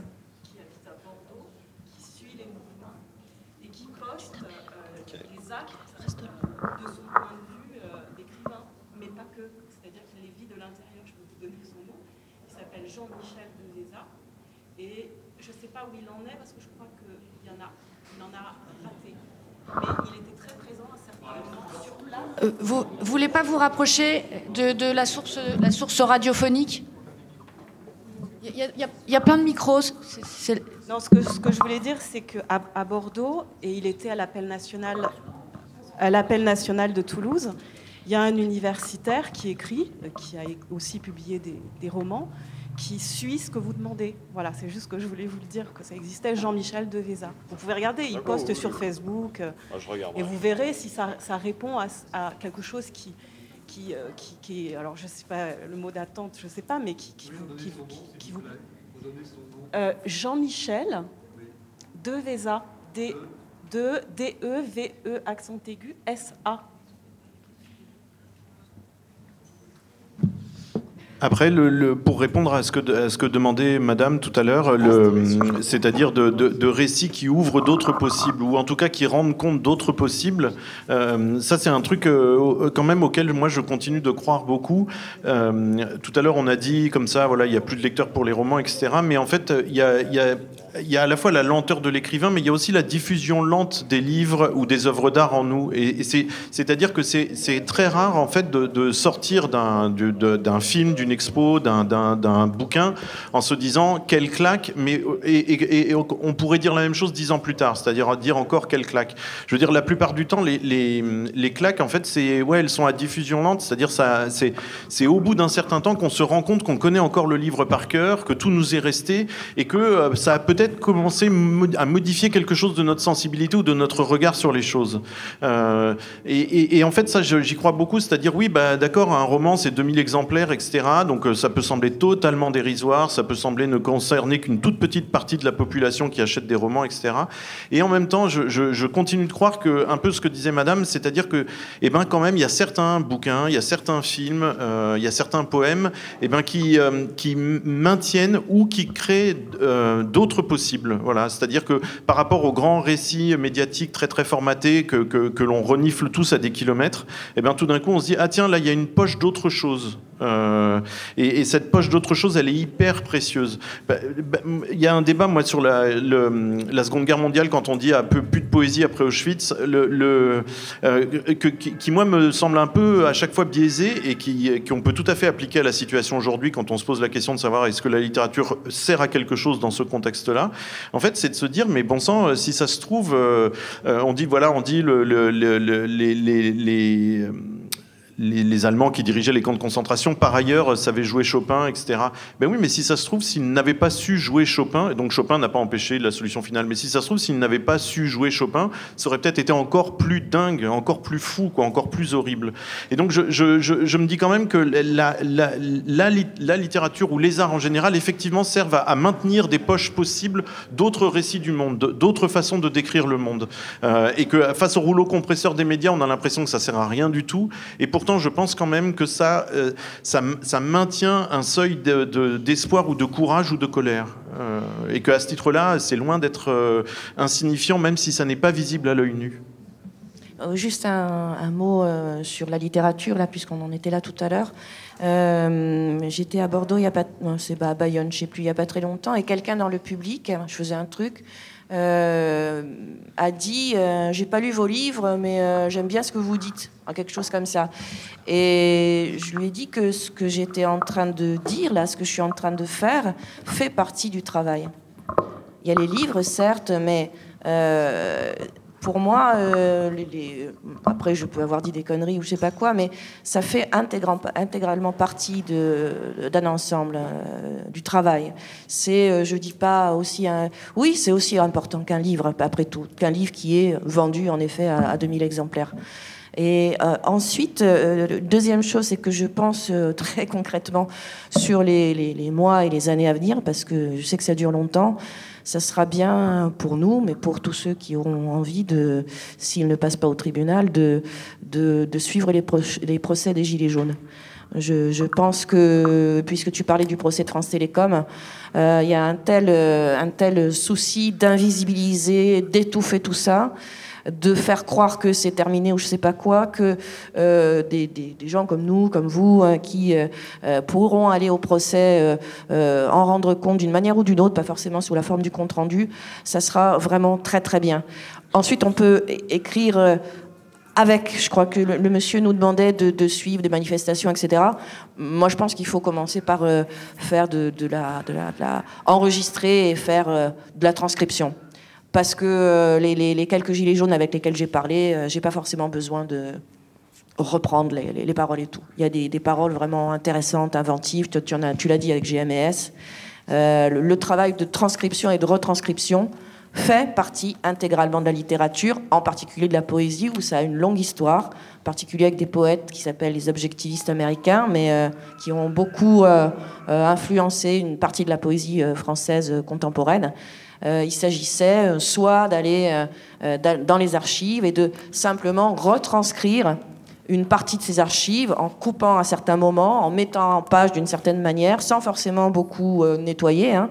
Et d'un coup, la, parole de, ces gens qui étaient passés en procès ou de, gens comme ça prenait une espèce de, relief de, particulier.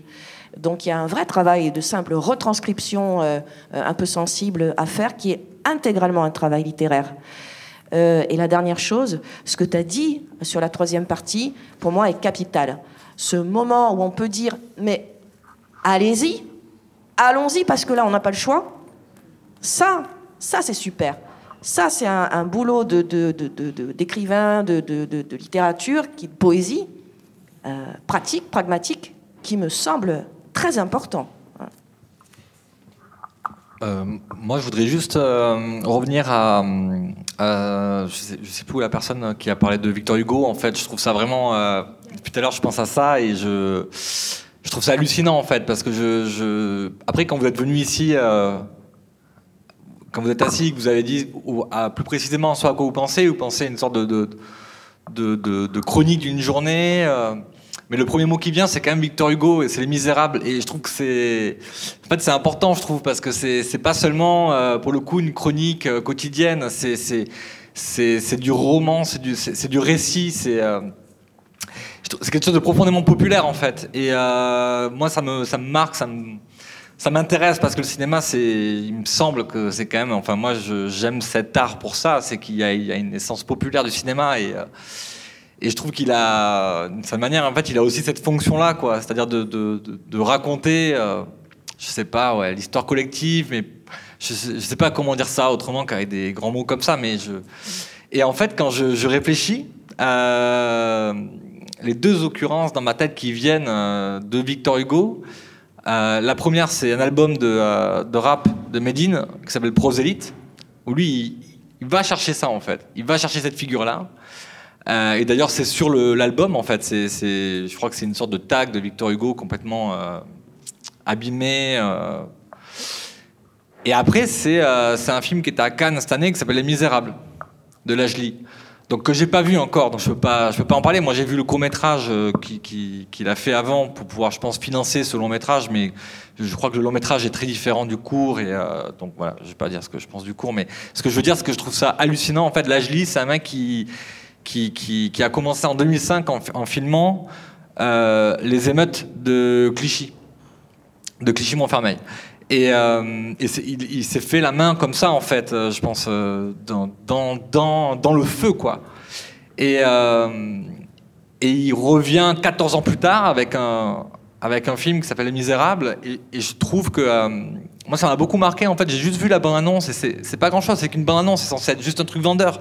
Mais en fait, c'est. Hallucinant, en fait, de ces mecs-là euh, qui, en fait, sont exclus justement du roman national depuis toujours, qui ont le courage de se leur approprier et de le parce que la bande annonce elle commence par quoi? Elle commence par euh, euh, des images je pense de la, de la coupe du monde de la dernière coupe du monde. Donc il y a un truc comme ça d'aller vraiment dans le vif quoi du plus brûlant de, de l'actualité et en même temps pour nous proposer quelque chose qui va nous parler en fait de bah, de la France. Voilà. Et, et je me dis mais c'est c'est c'est com- co- comment ça se fait quoi? J'ai l'impression que qu'il y a une sorte de, que le cinéma, la littérature, c'est complètement rétréci quoi. Enfin, il y a, un texte, euh, si la littérature est une niche. Mais je pense que si la, Nathalie Cancan qui a, écrit ça, et c'est vrai que si ça s'est autant rétréci, c'est pas pour rien, c'est qu'à un moment donné, j'ai l'impression qu'il y a une sorte d'inhibition à aller chercher des, des, des choses qui sont euh, qui ont une certaine amplitude en fait, voilà. Voilà.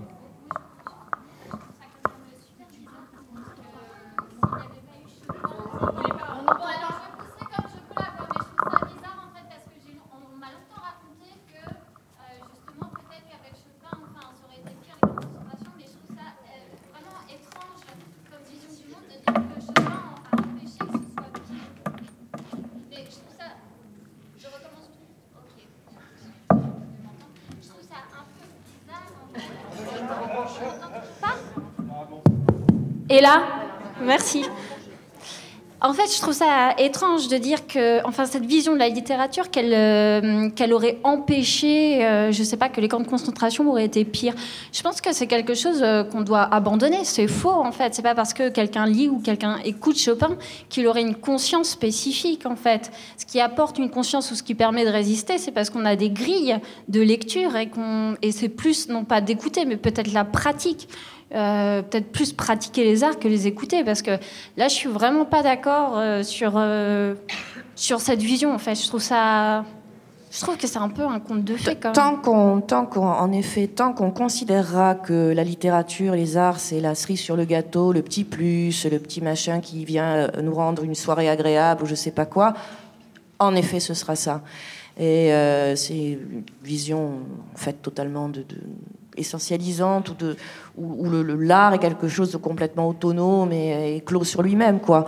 Et il me semble que le travail, on, citait Explore de, Florent Coste, hein, il y a des, efforts de poétique et de euh, littéraire. Y a ce, livre, c'est un livre plutôt de, de, théorie, on va dire, qui est sorti aux questions théoriques. C'est un livre important. Euh, ça s'appelle donc Explore de Florent Coste, C-O-S-T-E.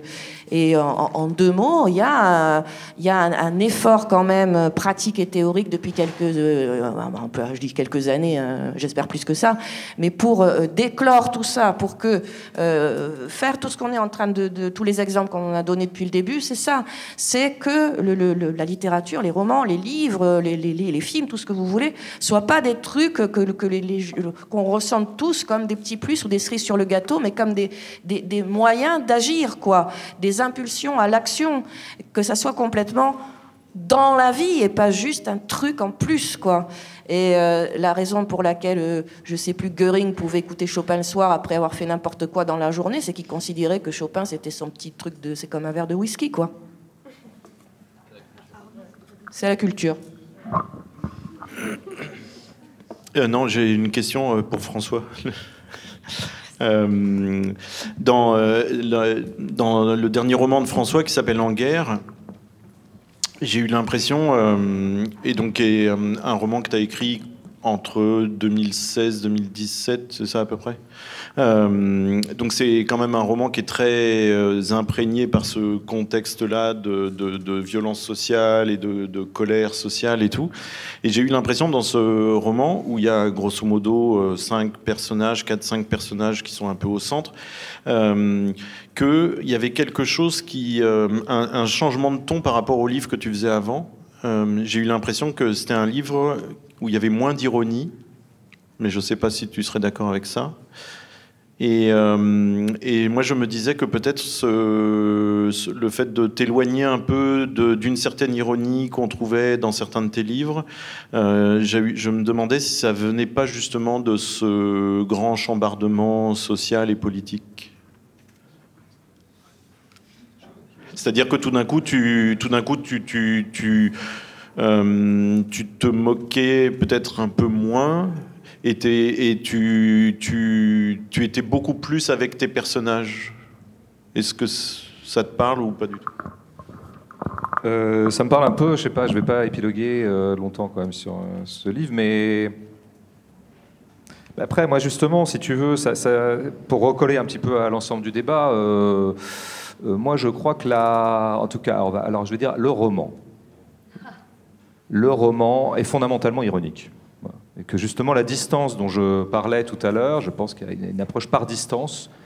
Je pense qu'il y a quelque chose de profondément ironique dans le roman. Mais il faudrait s'entendre sur l'ironie. Si l'ironie, c'est cette espèce de vieille causticité euh, à la française, euh, non, ça, je pense que ça n'a rien à voir avec la littérature. C'est une espèce d'ironie plus souterraine qui, je pense, qui a un principe de déstabilisation du sens, quoi. Je pense que c'est ça, moi, qui m'intéresse dans la littérature. Et c'est aussi pour ça que, d'une certaine manière, elle est difficilement consommable par des gens qui seraient en attente de sens, en tout cas de sens clair ou de, je dirais pas de mots d'ordre, parce que ça, paraîtrait presque négatif. C'est important qu'un mouvement se donne des mots d'ordre aussi de temps en temps, donc je n'ai aucune, pour le coup, ironie par rapport à ça. Mais je pense qu'il y a une logique, une certaine attente politique qui ne peut pas être satisfaite par la littérature, par où justement elle, euh, est tellement un, principe de dérèglement. Alors je pense que en tant que telle, elle est euh, fondamentalement, je vais, je vais continuer sur les grandes généralités tout à fait discutables, mais entendez-le comme des hypothèses, comme des hypothèses de pensée. Je pense aussi que la littérature est fondamentalement anarchiste en tant que justement déréglementation générale du sens. Et qu'à ce titre-là, bah, que, peut faire la littérature pour, disons, comment dire, l'énergie politique générale de l'humanité? Eh ben, être de la littérature. Voilà, moi je pense que c'est surtout ça qu'elle a à faire. Euh, et puis ma foi, si le même qui écrit des livres, euh, ou la même qui écrit des livres de, littérature, hein, autant que possible, euh, peut, en tant que citoyen, euh, du coup, lui aussi s'adjoindre à, des mouvements, mais où ne sera à ce moment-là qu'un citoyen comme les autres, apportant sa, force de travail contestataire à l'énergie collective, eh ben, c'est pas du tout incompatible. C'est-à-dire que ce que je dis n'entraîne absolument pas que l'écrivain soit du coup complètement séparé euh, de la scène politique. Mais simplement, il faut bien voir ce qu'il fait et à quel moment. Nathalie, tu disais tout à l'heure, euh, oui, parler en public, euh, c'est, euh, ça fait partie de l'ensemble, donc au même titre que tes livres. Mais tu m'accorderas que c'est quand même pas la même chose. Peut-être que ça fait partie de l'ensemble, mais tu n'es absolument pas dans, le même, dans la même énergie verbale ou dans la même économie du sens et, de la, et des mots et du discours. Quand tu parles, en, je, je te connais bien, je t'ai beaucoup lu, je t'ai beaucoup écouté, ben, et j'aime bien t'écouter, et ça m'apporte beaucoup, et j'aime beaucoup te lire, ça m'apporte beaucoup, mais c'est pas la même. C'est pas, c'est pas exactement la même Nathalie Quintane, tu vois.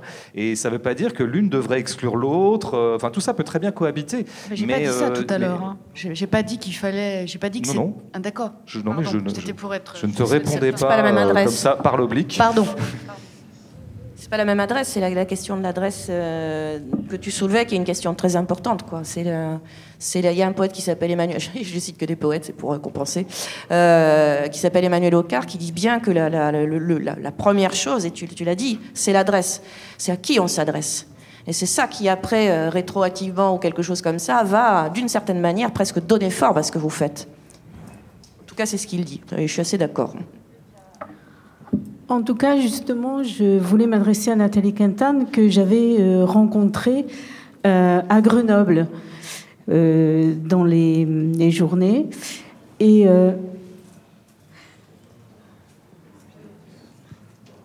Bonjour. Et donc, j'étais venue vous rencontrer avec des étudiants que j'avais en, justement en création, création poétique à l'université de Grenoble. Et donc, ils avaient été vraiment euh, euh, touchés, euh, emportés par ce que vous aviez dit. Je pense que effectivement, il y a quand même, d'une part, l'engagement dans le discours, comme vous dites, ça fait partie du job en quelque sorte, mais il y a aussi, quand vous écrivez et quand vous écrirez, une espèce de porosité entre le vous qui écrivez et le vous qui vivez les mouvements sociaux qui, euh, qui en êtes euh, euh, quand même bouleversés. et je, pense que c'est peut-être à ce niveau-là, hein, un niveau peut-être très souterrain. Donc je, pense que les deux sont importants. Je, pense que c'est important que voilà, ils avaient trouvé que c'était euh, vraiment bien cet, cet engagement euh, dans, dans vos propos. Vous voulez dire que je suis la Christine Dango de l'extrême gauche, c'est ça Alors je m'en garde. Non, je, je rigole, je rigole. Merci. Mais peut-être ce que, ce que ça dit pour euh, euh, Madame, et euh, euh, reprendre avec le- la définition que François il proposait de l'ironie, c'est euh, c'est que quand même la, la grande différence, ça va être que ça nous amène, quand on fait ces prises de parole-là publiques, ça nous amène à être dans, un, dans quelque chose d'assez assertif, c'est-à-dire même quand on prend plein de précautions, etc., bah, tout d'un coup on affirme des choses, comme moi tout à l'heure j'affirmais des choses, euh, et que et qu'on sait très bien qu'en fait, quasiment quand on écrit, consciemment ou pas, c'est contre ce, ce, ce, ce- pli d'affirmer en permanence. C'est-à-dire que la politique passe son temps à affirmer, euh, passe son temps à décrire le réel d'une manière qui est très coercitive, qui est très définitive, et que si la littérature, avec l'ironie dont parlait François tout à l'heure, si la littérature elle a un pouvoir, c'est au contraire de ramener euh, peut-être pas tant du doute, mais en tout cas du mouvement entre les mots. C'est-à-dire de faire que tout d'un coup les mots euh, tremblent un peu plus que d'habitude, et que c'est peut-être ça aussi les, les possibles dont parlait Madame, c'est que tout d'un coup quand les mots tremblent à nouveau un petit peu, ben oui, en effet, on respire à nouveau, quoi. C'est-à-dire que euh, c'est plus des trucs qui nous tombent dessus sur le rable et qui nous assomment, euh, mais au contraire, c'est tout d'un coup, c'est ah tiens, c'est un espèce de chatoiement, c'est un truc euh, qui est un peu plus difficile à cerner. Par exemple, Nathalie, très souvent, on n'arrive pas à comprendre si euh, il y a de la moquerie, s'il y en a pas. Enfin, il y a, cette espèce de, flou qui est, hyper stimulant dans la, lecture. et- et en fait, je, crois que c'est peut-être ça le vrai contre-récit que la littérature elle peut proposer, c'est justement euh, de, ramener de la mobilité entre les mots et de ramener euh, euh, du flottement, de ramener une dose d'inquiétude dans l'utilisation du langage. Moi, ce que je, en fait, pour continuer quand même un petit peu, mais en évitant de repasser par les camps de concentration, le, je suis, je suis sidéré quand, voilà, quand on dit ouais la littérature ça sert à rien du tout ou les arts même en général, mais disons la littérature ça sert à rien du tout. Or, qu'est-ce qu'on voit une fois qu'on on lit des textes d'enquête sur des gens qui approchent les sphères du pouvoir politique ou aussi industriel mais il y a des réunions complètes qui sont utilisées pour savoir quels mots on va utiliser quand on sera face à la presse. Donc pardon, mais euh, je veux dire, à ce moment-là, euh, la seule vraie vertu de la littérature, elle va être justement dans le fait de dire non mais attendez, là ce mot-là, il est utilisé d'une manière qui est juste ahurissante.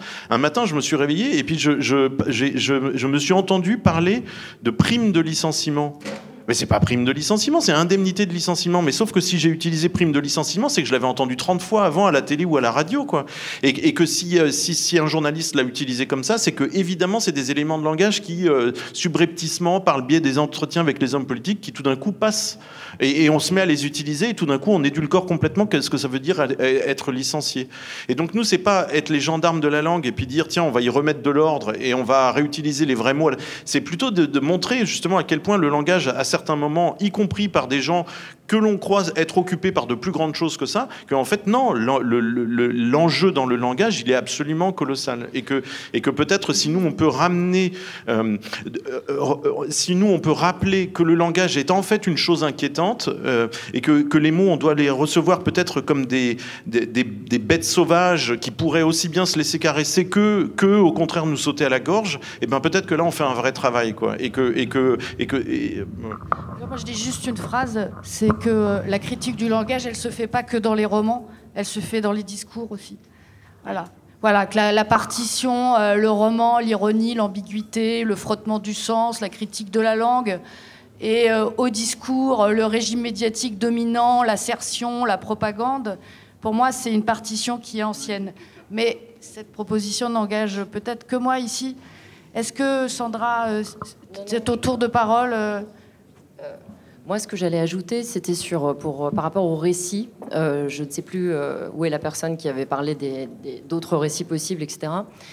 sur des questions de, de, temporalité, du temps que ça prend d'écrire vraiment un récit où on sort de comment dire de la configuration qui va venir automatiquement s'installer exactement ce que tu dis quand tu dis que des mots s'installent automatiquement. Il y a des segments entiers de pensée qui s'installent automatiquement. Il y a des manières de raconter les histoires qui s'installent automatiquement, premièrement. Et deuxièmement, il y a aussi euh, une capacité à saisir le réel autrement qu'il faut construire. Et ça, ça prend beaucoup de temps. Alors j'ai bien entendu, hein, et je suis bien d'accord qu'il y a deux euh, régimes d'action euh, littéraire, si on veut le dire comme ça. Donc de l'intervention directe, où effectivement on suit le procès France Télécom, on le raconte tous les jours, etc. Chacun notre tour. C'est d'ailleurs ce qui existe déjà. Enfin, là, je pense que la machine est, lancée. Euh, mais d'autre part, sur le, moi, ça me frappe quand même que Madame ait dit récit et que Monsieur ait dit les Misérables pour nous dire quelque chose de très différent juste après. Mais écrire des textes comme ça, ça demande un temps considérable de montage, comme tu le disais, d'élaboration, de, de, laisser attendre le, texte pour ensuite revenir, redéfaire les trucs où nous-mêmes on a été embarqués dans une configuration sans s'en rendre compte. Euh, et je crois que l'inquiétude dont, parlait Arnaud ou l'ironie dont parlait François, il y, a ce truc où euh, euh, elle ne nous vient pas naturellement, elle vient à force d'un énorme travail qui prend beaucoup de temps et qui nous décale toujours aussi dans ces formes longues, hein, par opposition aux formes d'intervention directe. encore une fois, cette, cette différence est entendue. Et moi, moi non plus, je ne pense pas que le discours soit forcément assertif. Mais en revanche, je pense que quand on intervient sur le moment, on peut construire moins de latence entre le discours collé à nous et le discours que nous on propose. Parce que euh, c'est dans le dans le comment dire d'abord dans la longue préparation sur un sujet puis dans le retravail euh, sur la langue sur le montage sur le texte qu'on est en train de faire qu'on arrive à l'obtenir cet effet cet effet d'ironie. Donc euh, je trouve que les deux ont des ont des vertus différentes et que du coup quand on se réfère aux misérables malgré tout on se réfère à quelque chose qui a été fait très longuement et dont les effets de sens se comprennent aussi comme ça Enfin, il, me semble euh, voilà, que, que c'est une, euh, une, des variables. Voilà.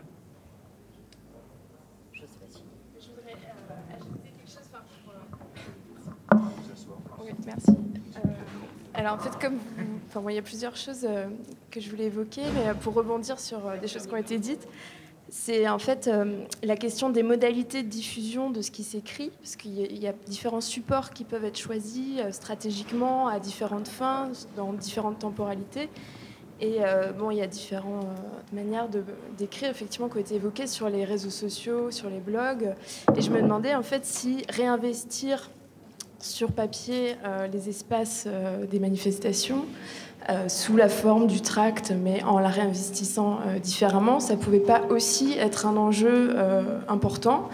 Et je voulais à ce propos rappeler que quand même beaucoup des romans du 19e siècle ont été écrits sous la forme du feuilleton, euh, dans des hebdomadaires, euh, donc ils étaient quand même chroniquement euh, livrés à leurs lecteurs. La chronicité hebdomadaire des réunions des, Gilets jaunes, etc., pourrait tout à fait amener à, penser des formes d'écriture qui seraient dans la durée, comme ça je sais pas, organiser même, pourquoi pas, des caisses collectives, à partir desquelles un budget se dégagerait pour imprimer indépendamment du circuit des éditeurs et de leurs contraintes. Euh, ça pourrait éventuellement être euh, voilà, des modalités d'action, euh, et j'imagine qu'elles ont déjà eu lieu aussi dans le mouvement, et je serais curieuse d'ailleurs que des exemples soient donnés. Enfin, c'est des, voilà, des interrogations que j'avais pour interroger non plus seulement les modalités d'écriture, mais aussi les formes par lesquelles un texte peut se rencontrer très concrètement, matériellement, parce qu'on n'a pas tous toujours accès aux liens qui nous donnent voilà, tel, tel blog à lire, ou tel...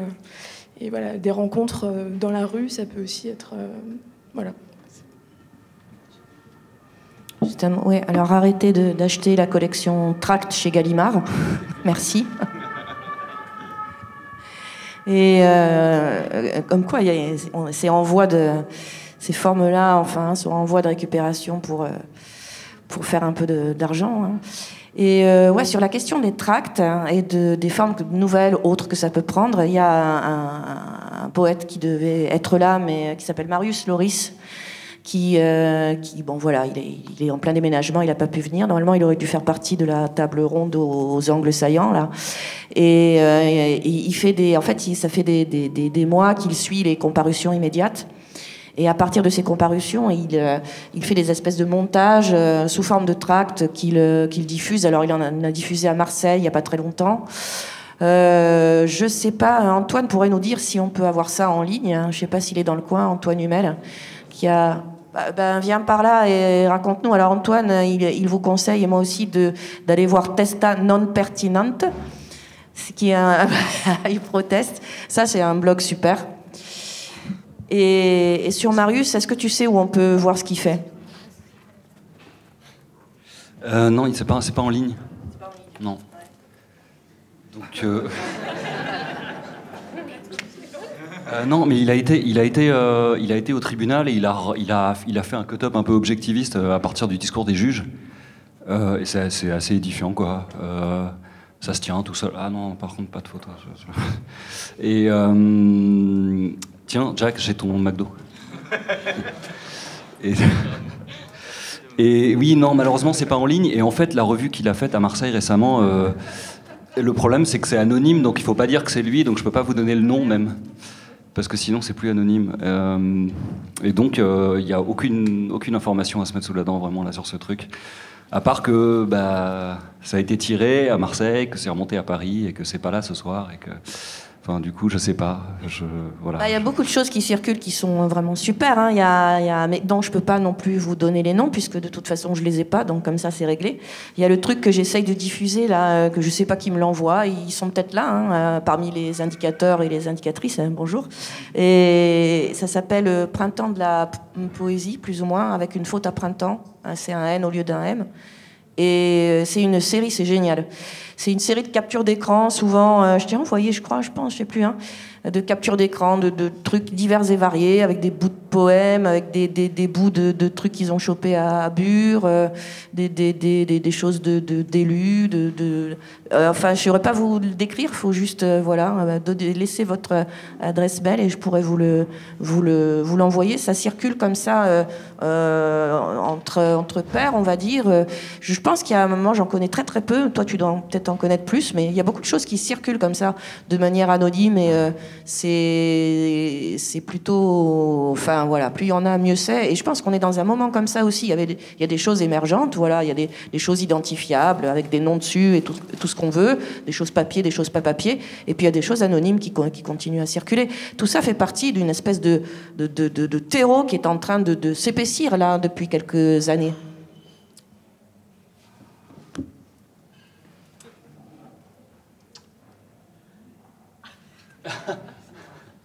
Non, c'est bien ce truc-là. Faudrait le, faire, le, diffuser par mail. Printemps de la poésie ou je sais. Le printemps de la poésie, c'est un truc qui existe, euh, qui a lieu partout en France ou juste à Paris? Voilà. Et là, ça reprend le nom de ce truc-là. Je sais pas ce que, j'ai pas très bien compris ce que c'était, mais il y a des, trucs pas mal. Il y a des, il y a des photos de, slogans de la ville de Dijon, de trucs comme ça. Les slogans de ville, c'est un bon exemple de. Les situs, ils parlaient de poésie d'État et de, leur poésie à eux, qui était évidemment pas euh, une poésie d'État. Enfin, c'est comme ça qu'ils pensaient la chose. Et si on regarde un peu les slogans, euh, les slogans des villes, on a de la poésie d'État. Par exemple, Laval, c'est Laval la vie. Ça, c'est de la poésie d'État, quoi. Euh, c'est très très très lourdement suggestif. Et, euh, voilà. Laval encore, c'est la nouvelle, euh, c'est le nouveau slogan. Rennes, par exemple, et ça donne une indication sociologique. Rennes, c'est vivre en intelligence. Donc là, on est dans une ville étudiante où il y a une prétention à un certain standing intellectuel. Alors que Laval, la vie, c'est tout chousse, quoi. Et il y en a d'autres comme ça.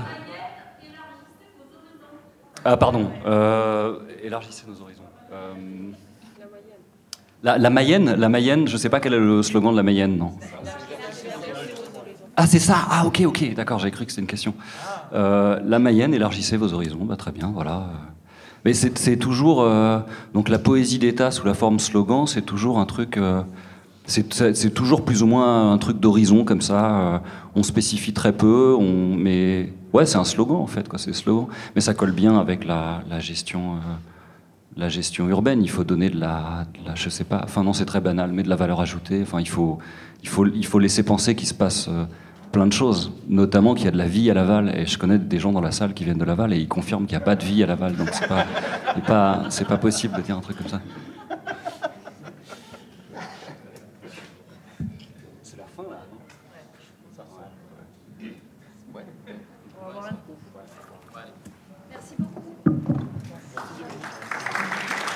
Radio Parleur, le son de toutes les luttes. Écoutez-nous sur radioparleur.net.